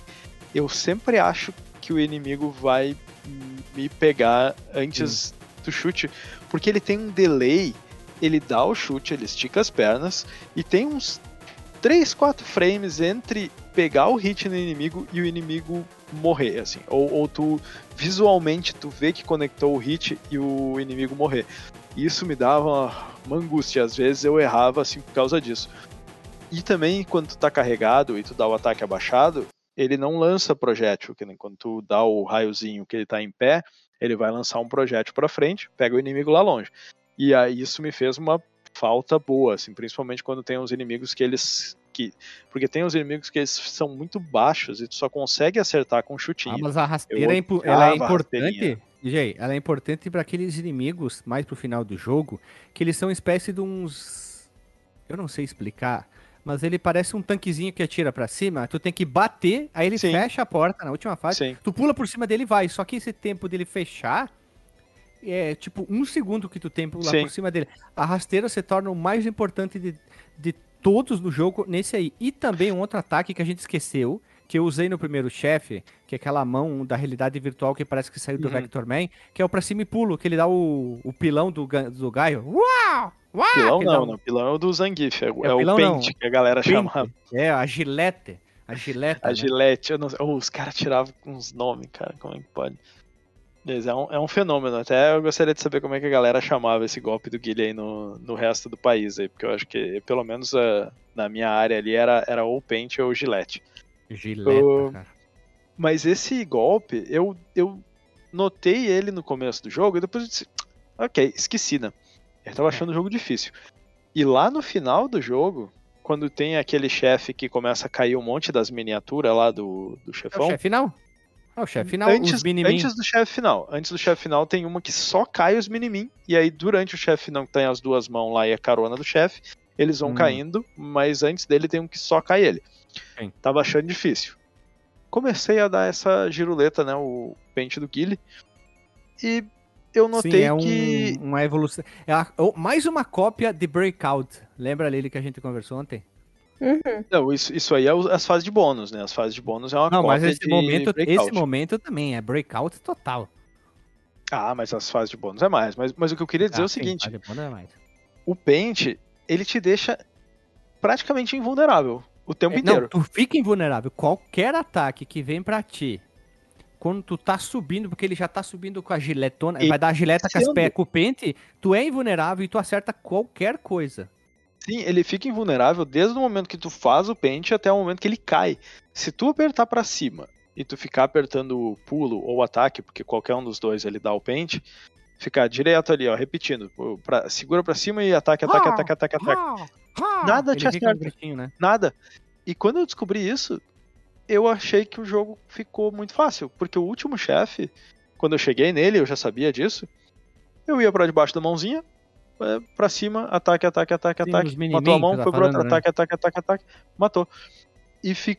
e, e aí eu disse, poxa, mas perdeu a graça, assim, o, o ataque. Até que e- e depois, no final, eu, eu joguei ele de novo, eu, eu disse, ah, eu vou tentar matar o último chefe sem usar o pente. E aí eu achei, não foi muito difícil, mas foi mais desafiador, então foi, eu me diverti mais tentando não usar esse negócio, porque eu, eu até escrevi aqui na pauta, é o foguinho do, do Ninja Gaiden do Master System pra mim, esse negócio aí. Sim, ele é invulnerável pra tudo, só que eu não consegui usar muito tempo. Esse aí eu meio que cansei e eu fui pro ataque normal daí, pra enfrentar o, o chefe final, porque eu tava tendo problema com os Minimin. Mas eu acho que a dificuldade do jogo não tá nos inimigos. Ela tá em conseguir acertar quando tu precisa utilizar a, o Voltesser pra conseguir acessar lugares que tu não consegue acessar com pulo. A a fase de bônus manda um abraço. Né? No momento meu- lá tu fica batendo em tudo quanto é coisa, né? Mas ainda que a fase de bônus é opcional tu Ah, querer é verdade. fazer ela ou não. Verdade. Agora, quando o mapa te obriga a usar, meu Deus, que ódio. Eu É, acho. não tive tanta dificuldade pra acessar os negócios. No começo, sim, né? Tem uma, uma curvinha de aprendizado ali pra tu te dar conta de como é que funciona. A sexta te dá fase, conta que é a ele- última, a penúltima, hash. Lili, ontem a surra que a gente Hash? levou. então, Aquela Hash- parte da Ai, meu Deus, agora eu sou, agora eu sou o, O- hash. Aquela que é o outro hash também. O outro Aquela, se- aquela seção de plataforma que tem um monte de pecinha, lembra até uma fase do Mario. Tu tem que entrar num ponto muito exato pra ficar ricocheteando. Ah, Tentei, essa parte é xarope. Tentei, Essa parte é xarope. tentei, tentei. Aí, ah, vamos pro YouTube, né? Vamos ver o que, o cara tá fazendo aqui, porque eu não conseguia. Não Uhum. conseguia achar o ponto certo, ia pra um lado, ia pro outro, pra um lado, pro outro, pra um lado, pro outro, não acertava nunca. E, inclusive, tem uma parte nessa fase que quem não tem save state, eu não sei como é que não ficou trancado infinitamente no jogo. Porque tu passa por um. Tipo, é como se fossem mini salas, né? Só que na Uhum. mesma tela. Aí tu passa por uma, tá, tu acertou, beleza. Daí tu foi na outra, tu não conseguiu acertar pra destruir a parede e continuar. Só que se tu perdeu o Voltesser ali, tu tá ferrado. Tu não consegue carregar. Se bem Consegue. que dar o- que dar é por causa dash dos dash, né? Mas eu não Mas sabia, por não exemplo, sabe que, que, tem o tinha dash. isso. Tipo, eu não lembrava do dash Sim. disso aí. É, eu também Agora- não. Eu nem sabia que tinha no caso. Eu tenho Eu uma revelação querer, pra só. fazer aqui. Eu, eu ai, vou entender, eu vou entender se vocês não acreditarem, dado meu histórico. Ah, tu virou sem usar as mãos. Eu terminei o jogo sem usar save state como checkpoint. Eu usei só do tipo, que nem quando tu deixa o jogo pausado e, e a TV e desliga a TV e vai fazer outra coisa e depois volta, né? Eu não terminei numa sentada, mas depois, primeiro eu terminei ele com save state. Eu tava achando ele razoavelmente difícil e pensei, não vou, não, não conseguiria terminar esse jogo sem save state, jamais. Mas É, as vamos primeiras falar depois fases, no DJ, fase bem fase. rapidinho. As primeiras fases, sei lá, as três primeiras são bem acessíveis. Tranquilo, tranquilo. Tu pode morrer, voltar e tal. Ele é bem legal, tu consegue pegar uma montoeira de vida. Tu se perde um pouquinho, tu tem que se acostumar com a jogabilidade dele. Até vai, mas depois ah, com a partir da quinta, sexta e a sétima, com aqueles background filha da puta, que eu não sabia se eu ia vomitar ou desmaiar, Isso é, aí é começa, começa a piorar a situation pro, pro jogador ali. Aí que o bicho pega. Sim. Ma- Mas aí eu terminei de jogar com save state, e aí eu disse, ok, agora que eu sei esse macete do, do Paint do Guile, vou, vou tentar jogar de novo. E aí eu já vi que eu já tava achando bem mais fácil. A primeira vez que eu joguei teve algumas fases que elas têm ali uns labirintos, né? Uma coisa de ter que achar a saída certa, uma coisa de ter que. Puta, tu sobe, desce, vai, volta, entra aqui, não, aqui é beco, volta e tal. Mas. E, e eu não gosto de labirinto, odeio labirinto em jogo. Já tava assim xingando a mãe do desenvolvedor, né? Mas aí quando eu joguei a segunda vez eu passei bem de boas. Tive uma fase na primeira vez lá no final que é tudo escuro e só tem aquelas linhas coloridas atrás e aí elas vão Tem escurecendo. umas bola. A, a fase, acho que é na quinta e na sexta, que começa a vir uns background com bola. Eu, eu e a Lili, a gente tava tipo assim, acho que a gente não vai conseguir terminar esse jogo não. Porque era tanta informação atrás que eu não sabia quem É. era o pulso, quem era o fundo, onde que era a parede, onde que era o chão, porque os meus olhos começaram a se perder. É, tipo, a Sim. dislexia te faz tu ficar confuso quando tu lê. O que acontece? Eu vou dar um exemplo aqui. Tu tá lendo a linha 1 do parágrafo, tem 10. Tu pula pra terceira, tu volta pra segunda, tu pula pra Uhum. sétima. Então tu imagina num jogo que é interativo. Eu não fazia ideia que tá acontecendo na tela. A Lili tava Sim. jogando ainda bem nesse momento. Eu dizia, onde é que ela tá? Era tão fácil de ver, Essa- mas Eu, digo, eu, assim, eu, pensei assim, vou ficar quietinho em alguns momentos aqui, que eu não passo vergonha, deixa a Lili é. jogar. É. E, ela, chega ela uma mole, né? parte, né? chegava numa parte que tu achava que tu tava subindo, quando tu via tu tava descendo. Sim, ah! tem uma parte que é muito desorientante o gráfico, assim, é, é lindo, mas é o, terrível de tu se orientar, assim. Gostei que tu falou desorientante. Desorientante, é isso aí, inventei a palavra na, na hora, funcionou. Mas eu consegui, cara, depois que eu terminei ele, voltei, comecei a jogar e fui até o final ali, só fazia save state para salvar realmente o, o estado, ter, fechar o emulador e carregar de novo depois, mas continuar dali, nunca voltando, né, usando o save state para voltar no tempo. E, e terminei, e, e, de boas, assim, tranquilo. Terminei com três ou quatro vidas ainda. Tá, mas eu quero botar uma observação aqui, a jogabilidade. É, tu pega a segunda fase. Eu só vou dar. Isso tem a ver com a jogabilidade sim, porque afeta o fundo, tá? Uhum. Tu pega a segunda fase, a gente tá num, numa parte extremamente, digamos assim, digital, que lembra até um aquele o castelo doce do Castelflusio, né? Bem colorido, tem uns poderes. Aí a gente, Sim. vamos dizer, a gente sai do mundo digital e vai para uma floresta, coisa mais linda de tudo. Tem uhum. um paralax, tem uns efeitos que tu diz. É. Não, não é Mega Drive. Não, Isso aí esse... é 32X.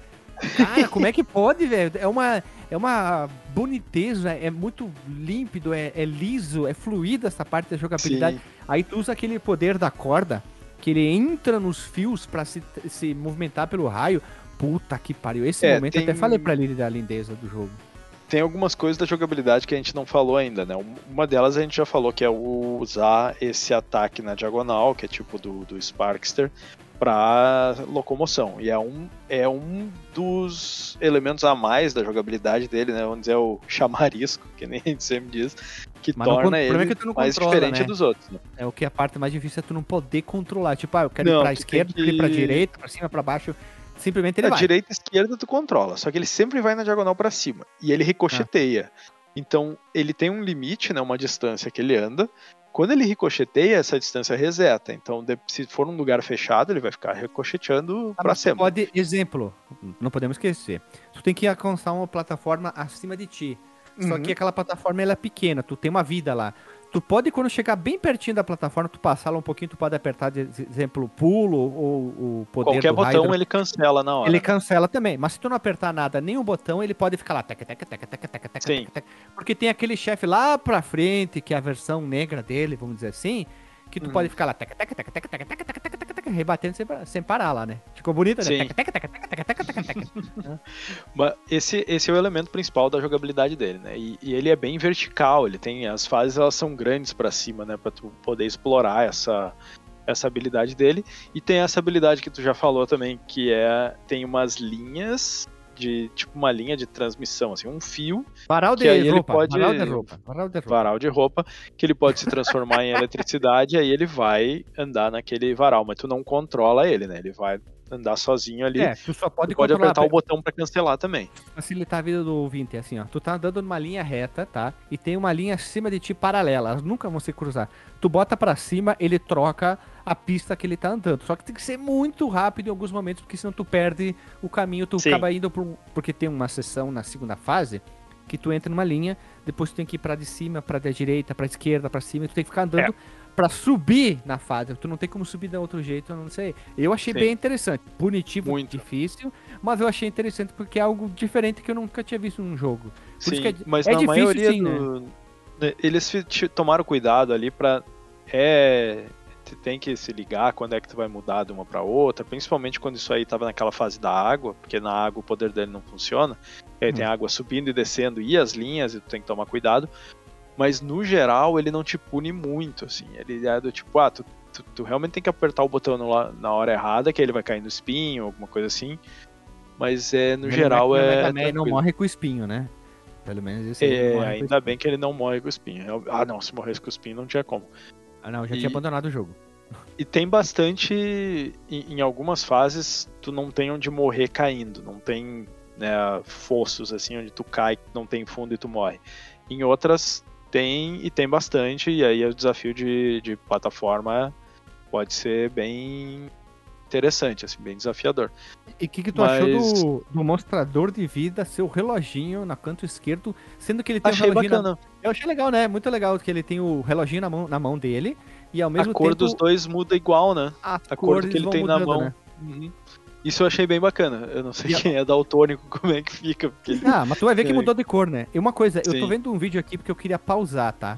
Eu tava procurando um, spy- um sprite muito específico. Quando ele, ele, ele acumula o poder, eu consegui pausar o vídeo bem na hora. O que que acontece? Eles desenharam um sprite dele fazendo assim, ele estica a mão pra cima, né? Bem rápido. E ele faz um movimento como se botando as mãos pra baixo, tipo um, meio que o Superman. E Uhum. eles desenharam todo o sprite dele subindo e virando a bolinha de energia. O cuidado do, do- dos desenhos dos sprites que a Game Freak teve aqui é, é absurdo, assim. É Uhum. muito detalhe, detalhe em alguns lugares, assim. Eu achei muito foda, assim. Enquanto eles cagaram em alguns background, mas o, o desenho, a movimentação é absurda, assim. Eu queria ver esse jogo eh, em, sei lá, um Sega Saturn, alguma coisa assim, Dreamcast 2D. Ué, mas ia ficar vamos foda, cara. ver, é o projeto dos fãs ali, tá ficando lindo, lindo, É. lindo. Link no porte? E- Link no porte. E a jogabilidade é basicamente isso, né? Só- o único elemento além disso, acho que é que tem as fases com água, e aí quando tu encosta na água, teu poder não funciona. Tu só fica com a rasteirinha e aquele soquinho pra Hum, por isso frente que eu- por isso que eu falei no chefe embaixo da água. Lembra Hum. ele, ele, o que, que eu tenho que fazer o que aqui? Eu tentava bater no cara e nada, e nada, e nada, e nada, e nós, tá, tem que fazer o que aqui?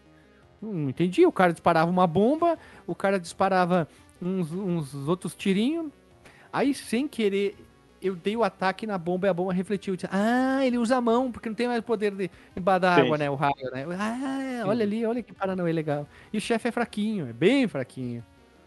É, e o, a vida dele é três hits. né? E, e aí é que nem a gente falou, é a cor, ele tá azul, aí acerta uma vez ele fica amarelo, e acerta de novo vermelho, de novo ele morre daí, né?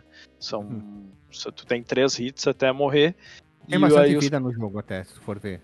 Tem, tem bastante. Tem sempre power-ups. Tem um power-up que é, que é hit point, né? Tu recupera a vida.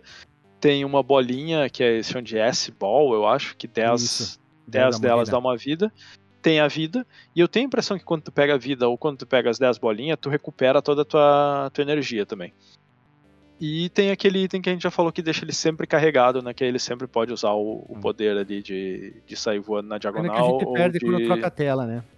Sim, sim. Eu achei, eu achei ruim esse- essa parte aí. Tu, tu perde, assim. Tu vai pra próxima tela. Não próxima fase, próxima tela. Tela seguinte e tu já perde todo o poder, né? Uhum. Que o que eu te falei, senão ficaria muito fácil. Ah, pode Mas- ser. Mas pra mim o crime, assim, do jogo, o que, me, o que não me faz jogar de novo, de fato, é não poder controlar, né, o... Mas eu não senti falta disso, pra falar bem a verdade. A única coisa que eu senti falta é não poder controlar no sentido de ele, em vez de ir na diagonal pra cima, ele ir na diagonal pra baixo. Isso ia ter me ajudado bastante. Tu tem que rebater em cima pra ir isso- pra baixo, né? Essa É. é. Mas tirando isso, eu me adaptei bem com, com a mecânica, assim. E adorei ver o negócio, ah, onde é que eu O tenho de- que rebater? Ah, aqui não deu, ele. vou rebater do outro lado e tal. Ele, o DJ, o novo Marcos Mello. Não, foi fácil. Ah, me adaptei bem. Ah, Com esse- certeza. Esse aí peguei de boaça. Esse Não, aí eu fechei eu- jogando com os pés. Eu falei... eu falei pro Gui que... Enquanto, enquanto eu editava um podcast aqui com as mãos, eu botava com os pés aqui ó, no controlinho e, e, e não tava nem olhando. Era assim, era, era Só um, no som. o som. O som do podcast que eu tava editando numa orelha e o som do videogame na outra, e só assim, mano. Aham. Eu falei pro Gui que, nossa, eu achei que tivesse que fazer curso técnico pra poder saber a angulação pra acertar o negócio. A gente ficou tanto tempo numa das plataformas. Não, falou, pera aí que eu vou pegar a régua pra Sim. botar o ângulo. E o pior é que às vezes, Esquadra. mesmo que eu colocasse a régua, não ia dar certo igual. Meu Deus. Teve, teve numa das partes de plataforma que eu, eu sei lá, eu acho que a gente ficou mais do que cinco minutos. Até aquela- pro. Foi aquela lá do, do, do rebote, lá na sexta fase, que eu ficava... Sim. Não. Mas, de novo, eu tive os mesmos problemas que vocês na primeira vez que eu joguei, e foi com save state. Quando eu joguei de novo, era como se eu já tivesse aprendido as manhas. Aí foi. Ah, tá. Tu foi tá de falando boa. aquela fase, Lili, que eu ia pra direita, mas na verdade tinha que ir pra baixo? Não, não, não. Eu tô falando numa fase que parece.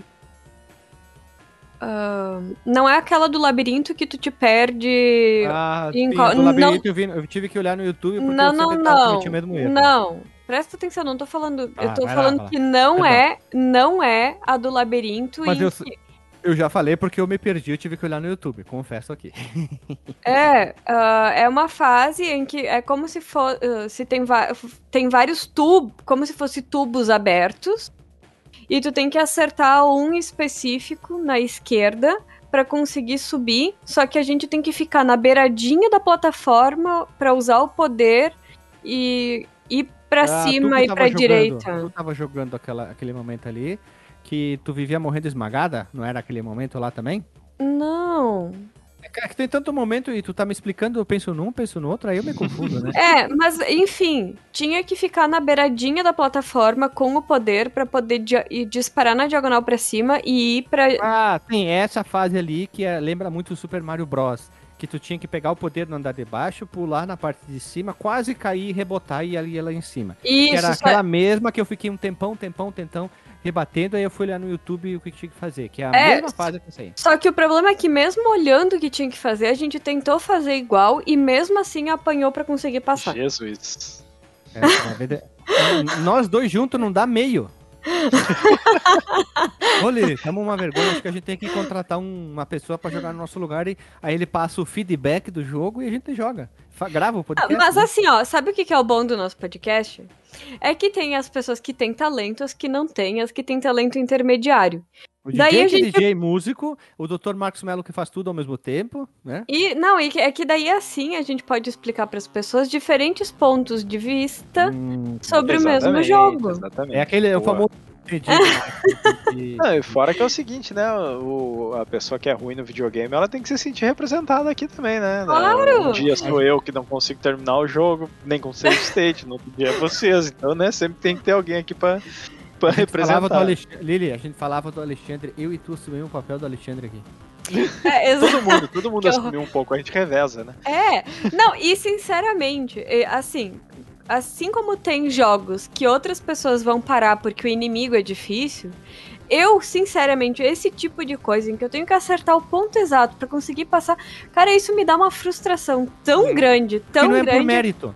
Não que é eu não, por mérito, é tenho, por eu não tenho vontade de tentar jogar de novo. Porque eu sei que se eu parar lá, eu vou me irritar tanto que eu não Lili, vou querer Lili, passar. é que isso é uma questão de mais de sorte do que mérito.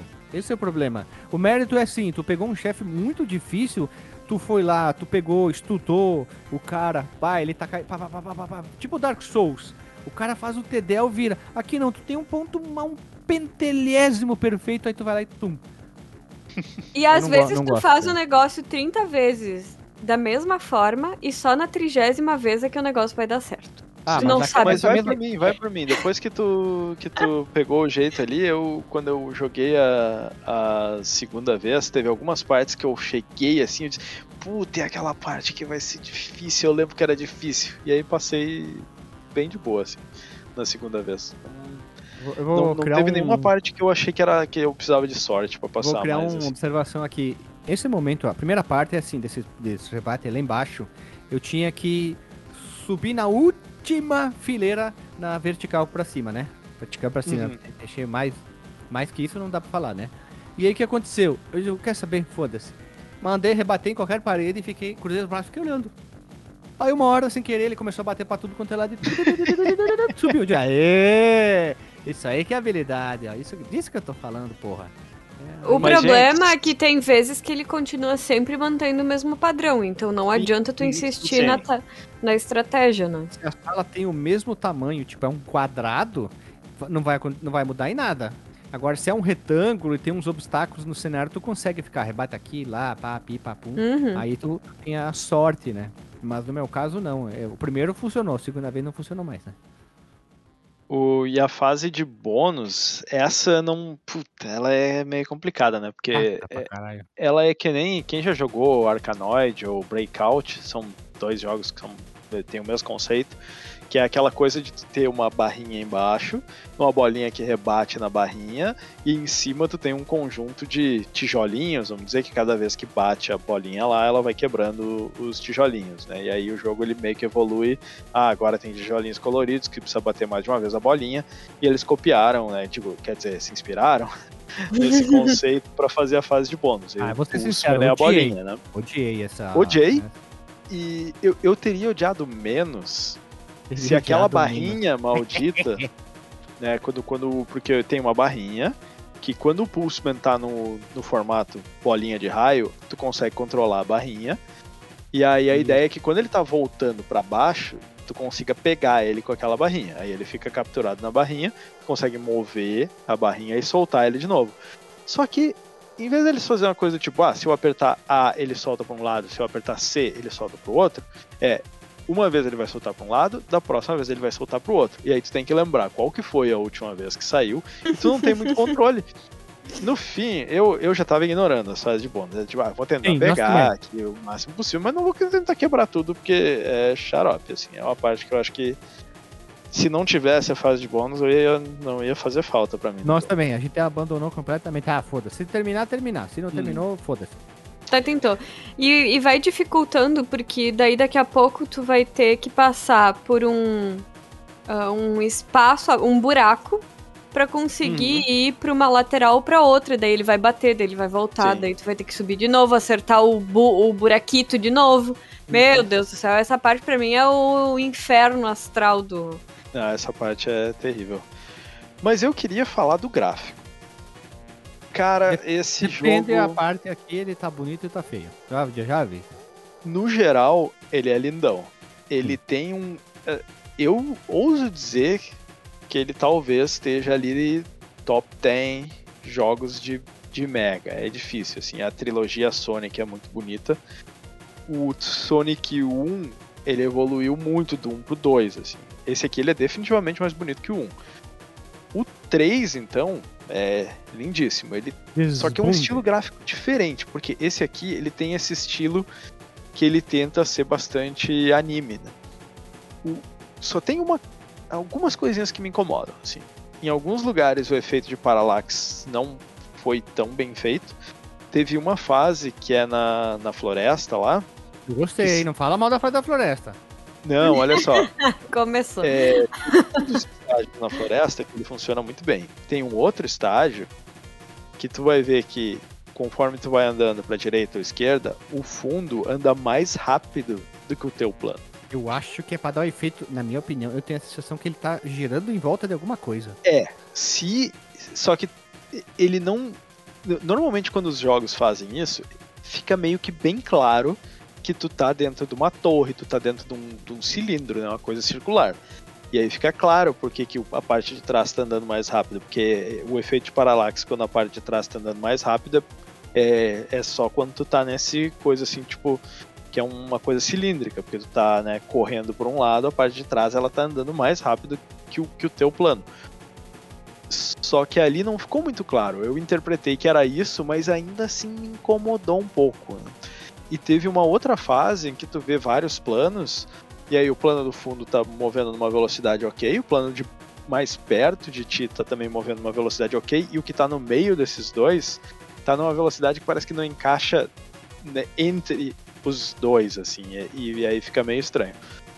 Mas no geral ele é muito bonito. Eu até tinha mandado uma foto no grupo quando eu encontrei o primeiro chefe, que o pixel art dele é uma coisa assim. Maravilhosa, eu Parece, olho que assim. tá jogando o Vector Man. Não parece que eu tô jogando um jogo indie. A galera que faz pixel art hoje posta, né, aí, porque tem muita gente que extrapola o, o pixel art de um jeito maluco, e aquele ali foi um pixel art maravilhoso. Só que o, o estilo de arte ele não é sempre muito coerente dentro do próprio jogo. Às vezes é super anime, às vezes é um pouco menos anime. Por exemplo, se tu pegar o pai do Pulseman e comparar com o Pulseman, tu vê que eles têm uns- um estilo um pouco diferente. O pai dele é muito mais anime do que ele. assim. E o, o- aquele o primeiro chefe, ele não é tão anime quanto o pai dele. Mas no geral é tudo muito bem desenhado. E as cores, tu olha assim, a, não é aquele jogo, aquela paleta Mas super o- saturada o- que tu normalmente vê em chefe- jogo de bem Mega, rápido, né? o chefe final, eu tinha um, alguns momentos pensando que eu tava jogando o Virtua Race, porque tudo era 3D pra mim naquele chefe final. É porque eles Não era fizeram sprite, é o- parecia polígono. O rosto dele, ele foi desenhado pra tipo parecer polígono. O Sonic não 1, parece eles polígono? parece, Caralho, parece, é só muito que é louco sprite. lá. Não, é lindíssimo, assim, o jogo na maioria do tempo é lindíssimo. Eles tiveram algumas ousadias, que nem só que aí é interessante porque é um contraste, na maioria das vezes é um contraste entre quando ele tá no mundo digital e quando ele tá no mundo real. Quando ele tá no mundo real, a coisa é um pouco assim mais suave e quando ele tá no digital é a loucura do cara é. Explosivo, né? O É- é- cassino, é- se eu não me engano, Rave com BPM de música muito. Sim. É, Mas show do Alok, assim- né? Com Raio Blaze. Uhum. Aí pro Vinto bem pra vida real vai mais calminho, né? Dele é... É, em alguns funcionam muito bem, em outros não tanto. Mas na média, eu acho que ele é um dos jogos mais bonitos do Mega Drive. Eu falei antes, se, se me mandasse alguns screenshots aqui, eu ia dizer isso aqui é não é 16 bits. Isso é aqui negra. parece tem ali muita coisa que parece ser um Game Boy Advance ou, ou até eu acreditaria se me dissesse que era um jogo de, de Saturno, talvez. Sabe, é muito, muito bonito. Algumas cenas são. A arte é muito bonita quando tu enfrenta lá o. é, o não, chefe Knuckles no- Chaotix. Já jogou do 32X? Já, também é um jogo muito bonito. Lembra um E- pouco, né? É. E, e é uma questão muito de direção de arte também. Pega aquela cena quando ele enfrenta o vilão dele lá e. e, né, o que tem os poderes igual a ele, aí tem aquele pôr do sol no fundo. Nossa, tem Lindão, né? umas cenas que são muito bonitas, assim, é, é impressionante. Então, realmente é, é um jogo de, de cair o queixo, assim. Ele não faz. Ele, em alguns momentos, ele usa uns efeitos bem bacanas, assim, tipo, tem uns chefes e tal. No geral, ele não faz nada que, tecnicamente, ele não é só um paralaxe ou alguma coisa. Não, não é uma coisa que eu olho e digo, nossa, como, como que o Mega Drive fez isso, assim, né? Com, tendo algum conhecimento de quantos planos ele tem, como é que funciona o Parallax. Porque alguns outros jogos tu olha assim e diz, "Bom, peraí, não era pra ele estar fazendo isso aqui. Só que o jeito como ele usa a arte faz com que ele pareça ser de outra geração, sabe? É, é muito bacana. Eu, agora que eu lembrei, eh, parece muito com. Muito com é foda, né? Quem puder, procure na internet o jogo Knuckles Chaotix do 32X. Todo mundo diz em listas que é o melhor jogo do 32X. E lá. Mas é que também, né? Então não precisa muito pra ser o melhor jogo do 32X, tinha meia Não, dúzia é de que, é que assim, ele é muito foda. Esse Sim. kit. Esse kit. O jogo ele é muito incrível. Ele tem aquela mecânica dos dois personagens presos, e, enfim, né? E é muito sensacional aquele jogo. Ele é muito bonito, ele é acima da média. E em alguns momentos o Pulseman parece. Eu. Parece que eu tô jogando aquele jogo lá. Agora que me Sim. lembrei. Ontem eu não Sim. lembrei. Mas ele é. Ele é repetacular. Vai tomar no cu. É foda pra caramba esse, esse jogo aí. Quem puder, dá uma espiada no, no, no Pulseman e depois no Knuckles Chaotix pra vocês verem como que os dois são bonitos. Uhum. É, acho que. Eu não sei se vocês querem falar mais do gráfico. Mas Não, gráfico- pode... Olha, gráfico a gente já fez. É, jogabilidade a gente já fez. Fase a fase a gente já acabou fazendo aqui sem querer. Porque a gente foi falando todas as fases. E eu queria dizer agora um ponto. Eu botei nos meus ouvidos, das minhas orelhas, a trilha sonora e achei que ela é meia boca. Em alguns Ei. momentos, ela no momento que tu tá na parte digital, pera aí, no momento que tu tá na parte digital do jogo, eu achei ela chata e muito estridente. Quando tu sai daquela parte, ela dá uma segurada, porque parece que ela é mais tensa e tensa. Aí quando tu sai, ela Sim. dá uma melhorada. E eu fiquei naquele momento, sabe, ruim, bom, ruim, bom, ruim, bom. É, pra mim ela foi bem boa. Só teve um cenário, eu acho que é o da Tailândia, que se eu não me engano é o. Agora eu tô, eu tô na dúvida, eu acho que é o da Tailândia, que é, que é o primeiro que tem água. E ele era um- uma trilha tão. que não combinava com o cenário. Ela me parecia uma coisa meio de thriller, assim. Parecia que Não, eu tava. da Tailândia é o da água é da Austrália, que é o sexto. O da Tailândia é aquele que é o chefe que tu só pode atacar quando ele tá lá em cima, que é uma bola. Ah, É, mas é que eu tô, eu tô tentando lembrar da fase, só que tem. Ah, sim, é, porque tu deve ter. Tu não jogou em ordem. Não, o que eu tô falando não é aquele que a água sobe e desce. É aquele. Não, eu joguei na ordem, eu joguei na ordem. Ah, É ordem aquele também. que é o primeiro que aparece o pai dele e diz: Ah, a água machuca. O, é que é? o Pulseman tem fraqueza pela água. E aí tu só não consegue usar o teu poder porque tem umas cachoeiras e coisa, mas não. Mas aí depois tem uma outra fase que a água sobe e desce. Então eu acho que essa primeira, se eu não me engano, que, que tem isso, eu acho que é a Tailândia, É a quarta. certeza. É a quarta fase, essa da cachoeira, que é na Ah, Tailândia. então é o tá da certo. Tailândia. Sim, que é o E a primeiro que tu trilha- pode escolher logo na. Vamos deixar bem claro pro pessoal aqui. Tem no início do jogo três fases pra escolher: um, dois e três. Tu pode escolher qualquer ordem, né? Que a primeira é no Japan, Índia e Estados Unidos. Tu fechou essas três em qualquer ordem, abre as próximas fases, que é Tailândia, Alasca e Austrália. E depois habilita a fase final, que é no Japão, de novo. Sim. Ah, mas a, a primeira é no Japão, tá? Eu não tinha me ligado que ela repetia. Tinha New duas aparece. Tanto que nesse jogo feito por fãs, aparece novamente essa fase. Ela é exatamente igual, é a mesma Ela é fase muito- praticamente. apesar dele ser uma continuação, né? Mas essa foi a única vez que eu ouvi a trilha e disse, ah, não gostei dessa trilha, ela não combina com essa fase, assim, ela, ela me parecia ser uma coisa que eu ia ver num Resident Evil, assim, ela era super tensa, assim, e aí eu não, não curti. Mas o resto eu achei ela muito boa, a, a qualidade dos efeitos sonoros, da composição, né, aquela coisa, o Mega Drive, ele tem uma má fama, né, na parte do, do som, mas era porque tinha muita, muitos desenvolvedores que não sabiam usar o potencial dele, né? Preguiçosos, DJ. Seja sincero. E São... com falta são de programa- experiência também, né? E preguiçoso também, né? Às vezes é cada um faz o que pode com o tempo que tem, né? Eu não vou criticar os desenvolvedores aí, eu não Ah, faria tem que melhor. criticar. Tu é programador, Mas- tu sabe quando alguma coisa é, é que feita. defender a categoria. Tem que defender e lutar por que seja melhor também, pô. Tem algum- Sim, alguns sim. que fazem coisa porca, né? E tem uns que Sim. conseguem tirar leite de pedra. E esse aqui, eu acho que tecnicamente a execução ficou muito boa. Eu não posso falar sobre a parte musical, assim, né? Tipo, ah, composições e coisa. Mas eh, sabendo o que, que o hardware do Mega Drive faz, esse aqui ele tá bem acima da média do, do Mega Drive em termos de som. E a única coisa que me incomodou um pouquinho, pero não muito, né? Não muito. Ele tem muitas vozes, mas as vozes elas têm uma qualidade um pouco baixa, assim, elas bem roucas. Estranha. Mas alguns momentos. Quando a mulher fala lá do programa de TV, ela parece ser boa, tá? Em Sim. alguns outros momentos, é, simplesmente é um ruído. é É, mas e, eu não sei, eu queria procurar algum vídeo que fosse o áudio do console mesmo, especialmente dos de primeira geração, porque eu acho que mudou um pouco depois na no Mega Drive 3 e coisa. Porque o meu emulador tinha uma fase que quando ele é, soltava uns mísseis assim de- do teto e tava fazendo um barulho absurdo, assim, um chiado muito estranho. E aí eu não sei se era coisa do, do emulador ou se era alguma coisa que é assim mesmo. Mas no geral, tudo muito bom, assim, os efeitos sonoros bacana, as vozes são meio roucas, mas eu achei ele tem bastante voz, é impressionante a quantidade de, de Uhum. voz que ele tem. E tu viu o É, que, que tem nesse. Cines e coisa, É, ele tudo fala cheio de de voz. golpe, as pessoas falando, as conversas são muito lindas, né? Sim, sim. É muito bacana. Eu acho que a gente podia, assim, a gente não vai fazer um fase a fase, mas a gente podia fazer um chefe a chefe.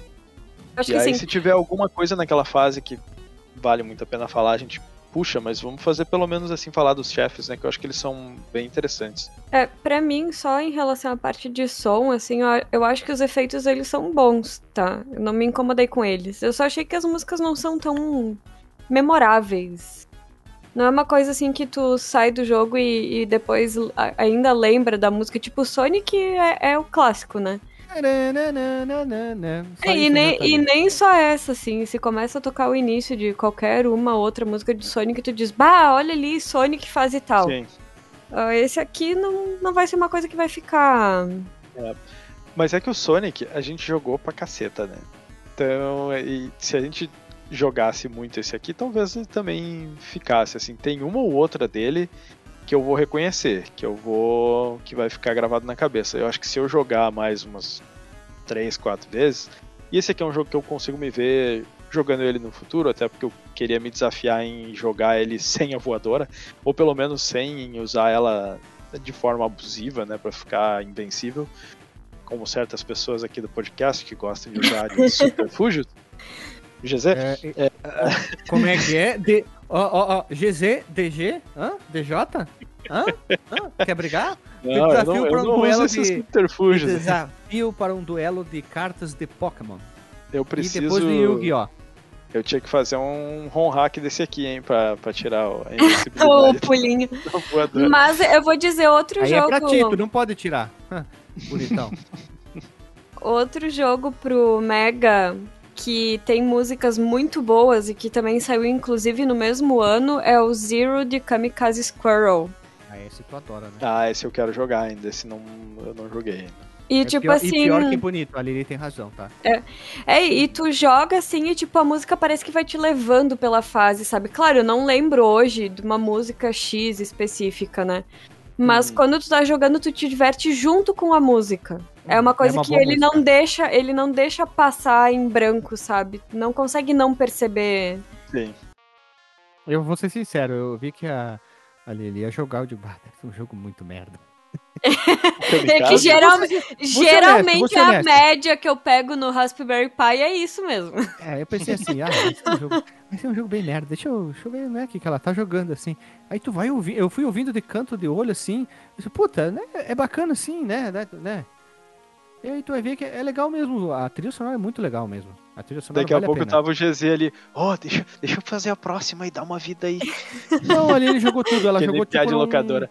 Não, ela jogou tudo numa tacada só. Jogou tudo numa tacada só ali. ele- E tanto que quantas vezes tu já falou sobre o, o Zero, o kamikaze amiguinho da galera? Ah, foi em vários podcasts já. Pra te ter uma ideia, né?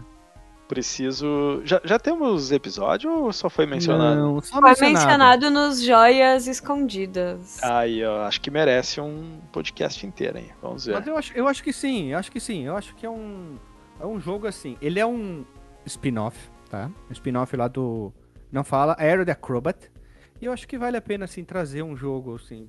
Sabe Hum. aquele jogo lá, meu jogo, dois pontos? O teu foi um que a gente já gravou, né, DJ? Sim, o que eu fui achincalhado. É, e o do, o da Lili, o da Lili podia ser esse aqui. Não, o então, da não, Lily sé- vai ser o Caterpillar. Ah, o É, Caterpillar. ou se eu quiser ser. ah, como é que é? Levar as chibatadas vai ser o Bubsy. Eu, eu lá, né? gosto do Bubsy, eu jogaria o Bubsy, ele tem um efeito nostálgico pra mim, hein? Só não Olha aí? 3D, Teve mas até- aí... Teve o remake do Bubsy que ninguém pediu, né? Eu achei, eu achei que eu fosse a única que gostasse do Não, Bubsy. peraí, peraí. Foi um eleito, em algum site que eu vi gringo, dizia assim, o remake que ninguém pediu. Vamos, vamos pro chefe a chefe, então? Vamos lá. Vamos. Então roda a vinheta, a vinheta chefe a chefe. Estamos aqui reunidos para chefiar os chefes. Direto do circo de Caxias do Sul. O circo Abedul Cavalo. Vamos lá, então. Primeiro chefe, chefe legal, chefe batuta. É o chefe o quê? É o chefe da mãozinha. É o chefe da mãozinha? É o chefe da mãozinha. No mundo digital, É, tem é- aquela mãozinha É Vector um, Man, né? Um cara que tá com óculos ali de realidade virtual e paradinha, né? Ele tá conectado porque ele é um humano, né? E tu enfrenta ele no mundo virtual. Aí tu chega, entra, porque tem. A gente. Acho que a gente não chegou a falar disso. A gente falou que tem os dois mundos, mas no jogo tem umas TVzinhas, né? A la Sonic. Só que essa TVzinha era um portal pra tu usar pra tu entrar e sair do, do mundo virtual. Aí tu vai ver ele no mundo real, mas tu entra no mundo virtual. E aí tem lá uma mão, que é uma mão tipo wireframe, né? Aquelas. Que, que parece aquelas coisas 3D que não tá. Mega Man Tem X2 textura, aparece né? isso. Mega Man Mega Man X2, lembra? X2, E exatamente. precisa de um Ela- gráfico adicional, só que aqui não. Ou aca- aquela luva que foi a primeira luva de realidade virtual. Não, a luva do, do NES lá. Power Como é que é a Power Glove? Ixi, olha aí. Denúncia no Mega Drive. Corre-se o risco. Mas não foi a primeira luva de. Não, não foi a primeira luva de realidade virtual, né? Não, Não. ela era só um controle, na verdade. Não tinha nada de Ela era uma tentativa de virtual. controle. tentativa. Tem, tem gente que até hoje usa, hein? Uhum. Ai, Jesus. E, inclusive no fundo tem lá no, na maquininha escrito VR. Uhum. VR. VR. Via de regra, os chefes são bem simples, né? Eles, eles não têm um padrão de quantos, quantas porradas eles levam. É, é, sei lá, deve ser umas 10, 20, mas elas não é muito difícil de desviar, não é muito difícil de pegar o, o padrão deles e não é muito difícil de atacar, assim. Essa aqui é, é, bem tranquila também. E aqui dá pra usar a voadeira até de forma honesta, porque às vezes ela vem por cima, então tu realmente tá usando para atacar e não só para se defender, assim, pra ficar invulnerável. E é bacana que, eu não sei se vocês chegaram a notar isso, mas nesse cenário, ele vai quebrando blocos azul, vermelho e verde, né? E aí tu vai descendo, conforme a mão vai quebrando esses uhum. blocos e tu vai atacando ela. Será que é Se tu o, demora... o pessoal torcia pro Fluminense? Fica a pergunta. É, pode ser, né? É, tu sabe que os japas são. Eles gostam de futebol, né? E se tu demora muito para matar ela, tu acaba chegando no fundo desse cenário e aí tu vê o fulaninho ali controlando a mão. Ele tem um, um, um, um negócio lá no fundo que aí tu, tu vê, assim, que, que ele tá. No, é como se ele estivesse olhando aquilo que tá acontecendo lá dentro, assim, é bem bacana. Uhum. Aliás, essa é uma sacada que acontece várias vezes no, no é. jogo, é bem, é legal. Bem interessante. É legal quando a gente sai, a gente encontra ele, dá um soco e ganha dele. Ele grita, né? Ah, sim, tem que dar mais essa, essa porradinha aí. Ele deve estar tá ligado num, num, notebook antigaço, hein? Porque olha o tamanho do monstro, né? Ou são os notebooks gamers de hoje em dia. Os caras, os ah, notebooks ah, também são umas Chuleta. o segundo chefe é a árvore revoltada. Eu acho que é um chefe bem estranho. Vocês repararam que é uma árvore, né? Não tô errado. Né? Sim, né? ela, hum. ela é uma árvore meio mecanizada, assim, não é uma coisa muito estranha. Até porque se passa na floresta esse estágio aí. É, e o nome do chefe é Wonder Tree, então. Eu, eu achei uhum. legal esse chefe, porque ele dispara um negocinho e tu usa a cordinha pra acertar ele. Se tu for bem rápido, dá pra acertar duas vezes bem rápido, né? Sim. E, e, ele é super tranquilo também, né? Ele tem dois estágios. Quer dizer, ele só tem um estágio, mas ele tem dois ciclos, né? que é ele sai e aí ele lança uns, uns negócios pelo chão, que é só tu desviar. Aí a, a árvore vai descer, vai subir em outro lugar? Tu sabe onde ela vai subir, porque sai umas fumacinha. E aí ela vai atirar uma dessas cordinhas onde tu pode se transformar na, na energia. Tu vai nessa cordinha e aí a tua energia vai bater na árvore e vai dar um dano, né? ou mais de um, se tu conseguir ir rápido. E é super tranquilo, né? É, faz isso aí algumas vezes, matou, já era. O próximo chefe também é super de boa, né? Que é o, o, lá nos Estados Unidos, no deserto do Grand Canyon, deve ser pelo menos, né? Que é ficar correndo atrás da robô do Sonic, máquina, né? Referência Parece muito, muito Robotnik. Mas é. esse que tu botou aí na pauta com o screenshot que tá tipo no Grand Canyon, isso é no início da fase. Lá no final tu enfrenta ele de novo dentro desse negócio, só que aí ele fica é, lançando uns. O que, que, que, ele faz? Ele fica. Ah, fica saindo umas miniaturas dele, e aí tu tem que matar e dar porrada nesse tanque aí. E aí ele destrói, mas aí já é lá no final da fase. E ele é igual ao, a nave do Robotnik aí. Sim, mas a imagem... muito legal as referências. Desculpa ali te interromper. Esse chefe é total Robotnik na veia. Total tal. Só faltou a bigodeira ali. Mas hum. o, né, a, a, o jeito vilanesco dele é muito, é muito Robotnik mesmo. É, e o Oclinhos também faltou. Não, eu só queria dizer que a imagem fui eu que peguei, mas é porque procurando pelo nome do chefe hum. na, na hum, nas parece. interwebs não tem muita informação é mesmo. tem essa fase dos Estados Unidos é uma referência a Cassino Marvel Run do Sonic, olha ali, vejam você, tanto que se chama Cassino, né? Sim. É muito, muito, muito, muito Sonic. Né? E, de, essa, essa parte do jogo aqui. É muito Sonic. E depois é, bem, a gente vem. Né? É, depois vem a Tailândia, que é aquele chefe. É um chefe que eu peguei rápido até o, o, esquema dele, que é assim: ele é uma bola com três cores. Tu espera ele estar tá lá em cima e dar um ataque, que, que acontece? No momento que ele, tu ataca, ele te ataca de volta. Aí vem um. Um efeito bem doido. ele fica rebatendo que parece uma bola de ping-pong, de, de pinball. E aí tu pode acertar ele várias vezes. E ele fica Sim. dentro desse ciclo. É um chefe muito fácil. Muito tem tranquilo. que pegar a manha, né? Tem que pegar a manha rápida, né? Sim. E depois, depois disso aí, nós estamos no Alasca.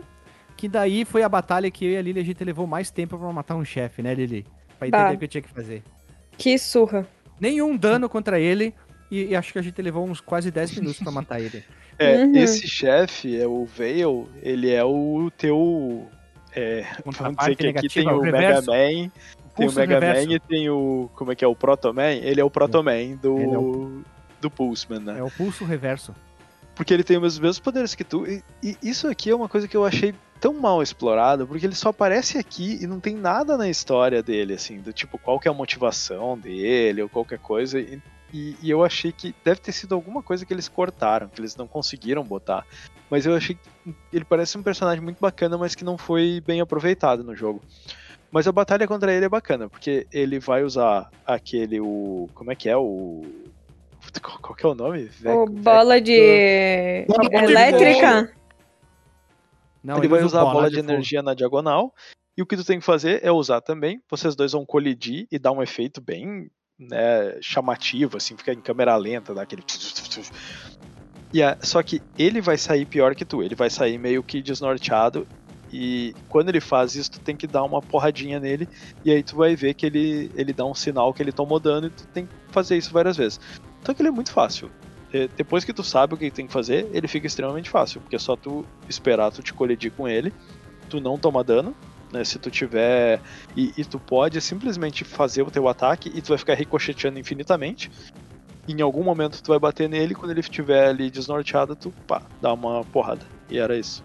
É, o único problema é que eu e o Gui achava que a gente só dava dano sendo a bola elétrica ali. E daí a gente deu uns 934 ataques. Sem tomar dano E ele não morria, né?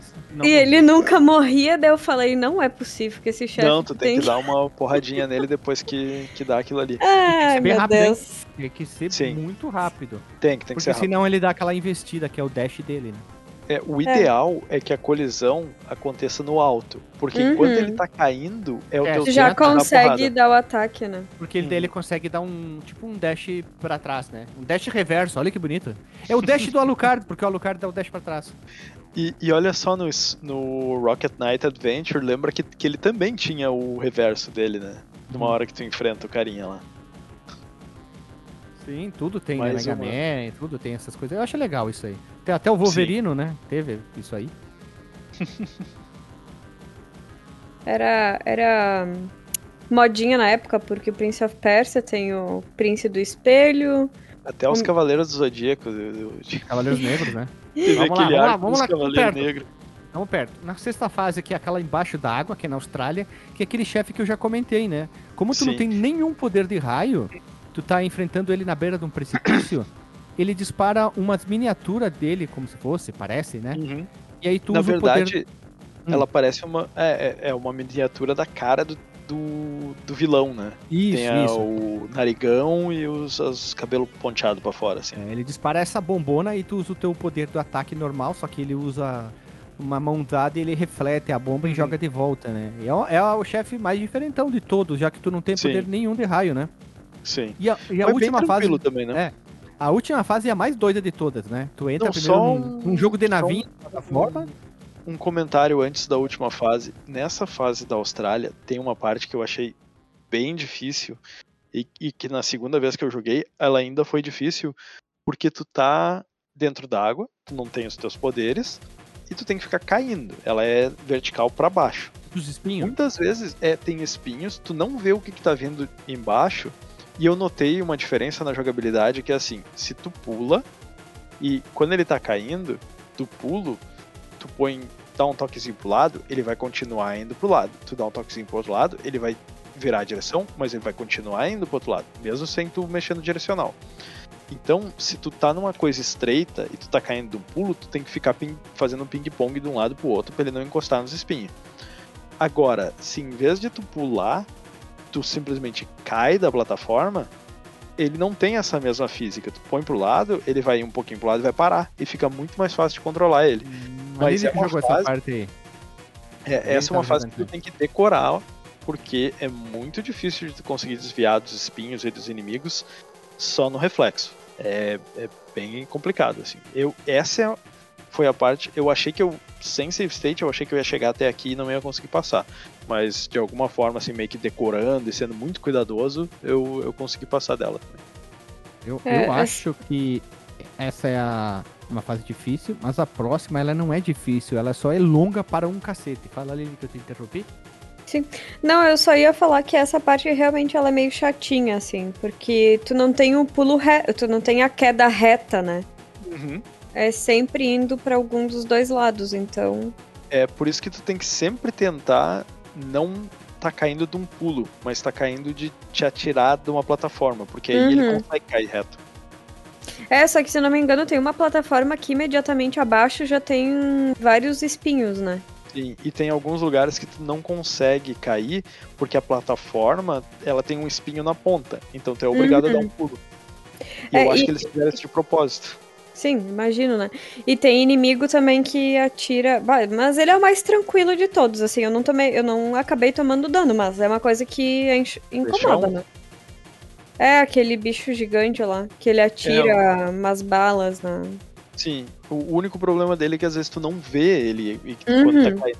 Se eles tivessem mudado a câmera pra te dar mais campo de visão ali, seria excelente. É, mas eu acho que foi proposital, né? Sim. Acho. Pelo menos é o que parece. Fala, Gisé. GZ Transportes aqui, vamos lá, nosso preço é o melhor, vamos lá, garizada. E por, por fim, a última fase, que é basicamente é uma referência, o primeiro é um jogo de navinha, vocês repararam, né? De- Reparou, né, DJ? Sim. Aparece lá embaixo, Que- Present by Galaxy Gang, o número de créditos, o que score do teu, start, né? É, o score do Pulseman e o score dentro do Galaxy Do Gang, que é o jogo. jogo de... Sim. Daí tu enfrenta uma nave, que é muito legal também, eu achei Eu muito legal. jurava que ele ia virar um shoot 'em up nessa parte. Mas Eu não, também. ele E deveria. plataforma.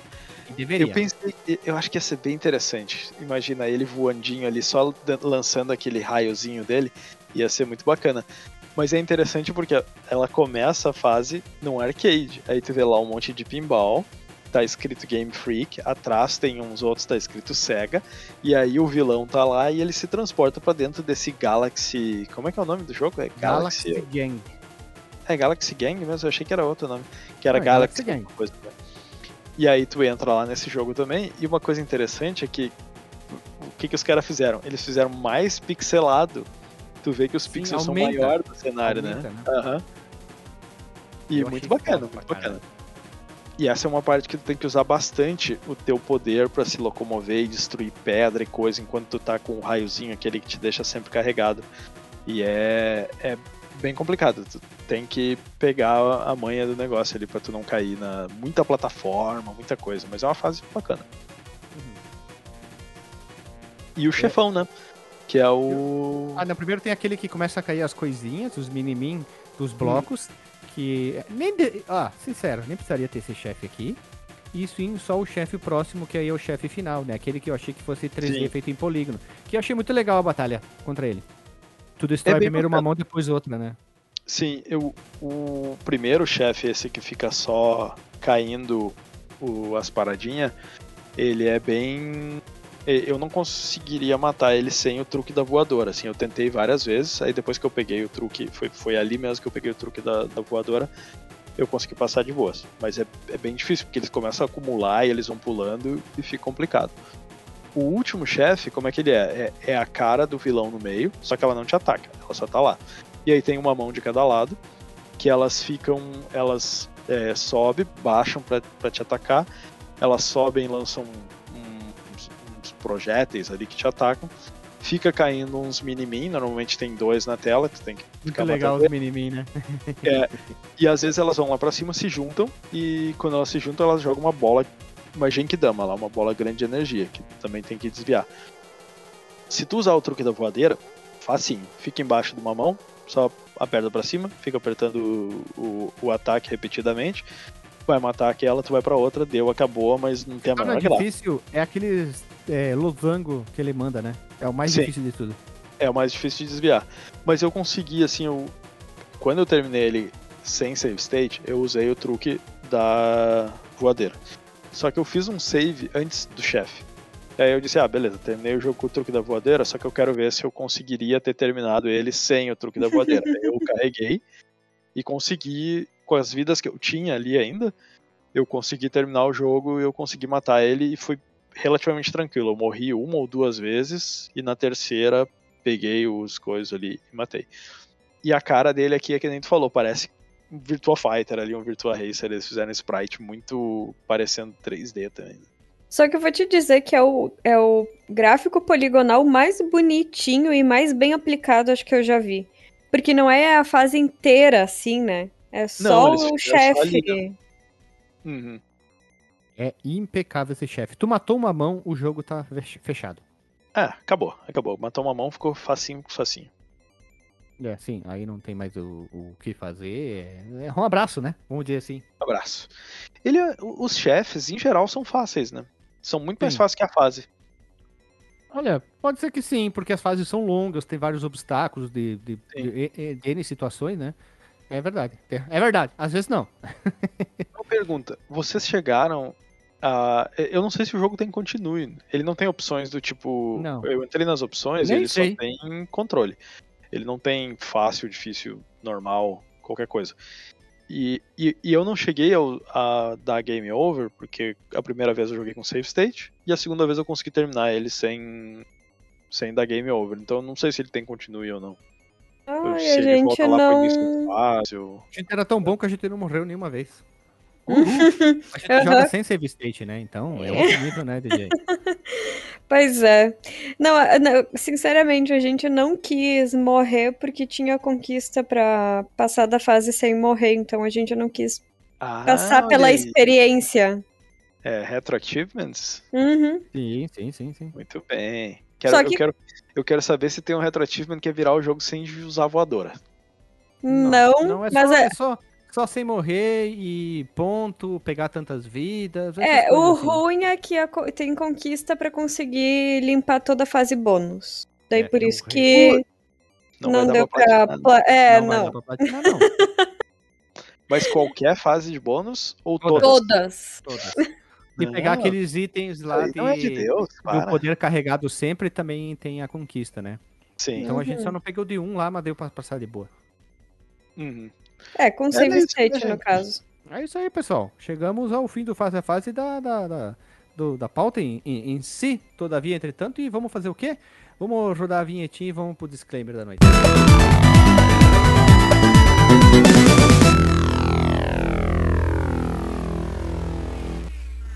Voltamos da vinheta, meu povo amado, povo querido, como um ritmo rápido e pulsante. E vamos lá, Lili, disclaimer da noite, todo periclitante da vida. Fala aí pra nós. Sempre começa comigo. É Pra verdade. mim, Às eu vou, não. eu, eu vou dar um selo pra esse jogo. Pulsante. Não. Bonitinho, pero irritante. Ah, Ah, tá, não. não, a gente tem que, a gente, peraí, a gente Aí é tem o que limitar, a gente tem que limitar o pessoal de criar tanto selo, subselo do, do subselo.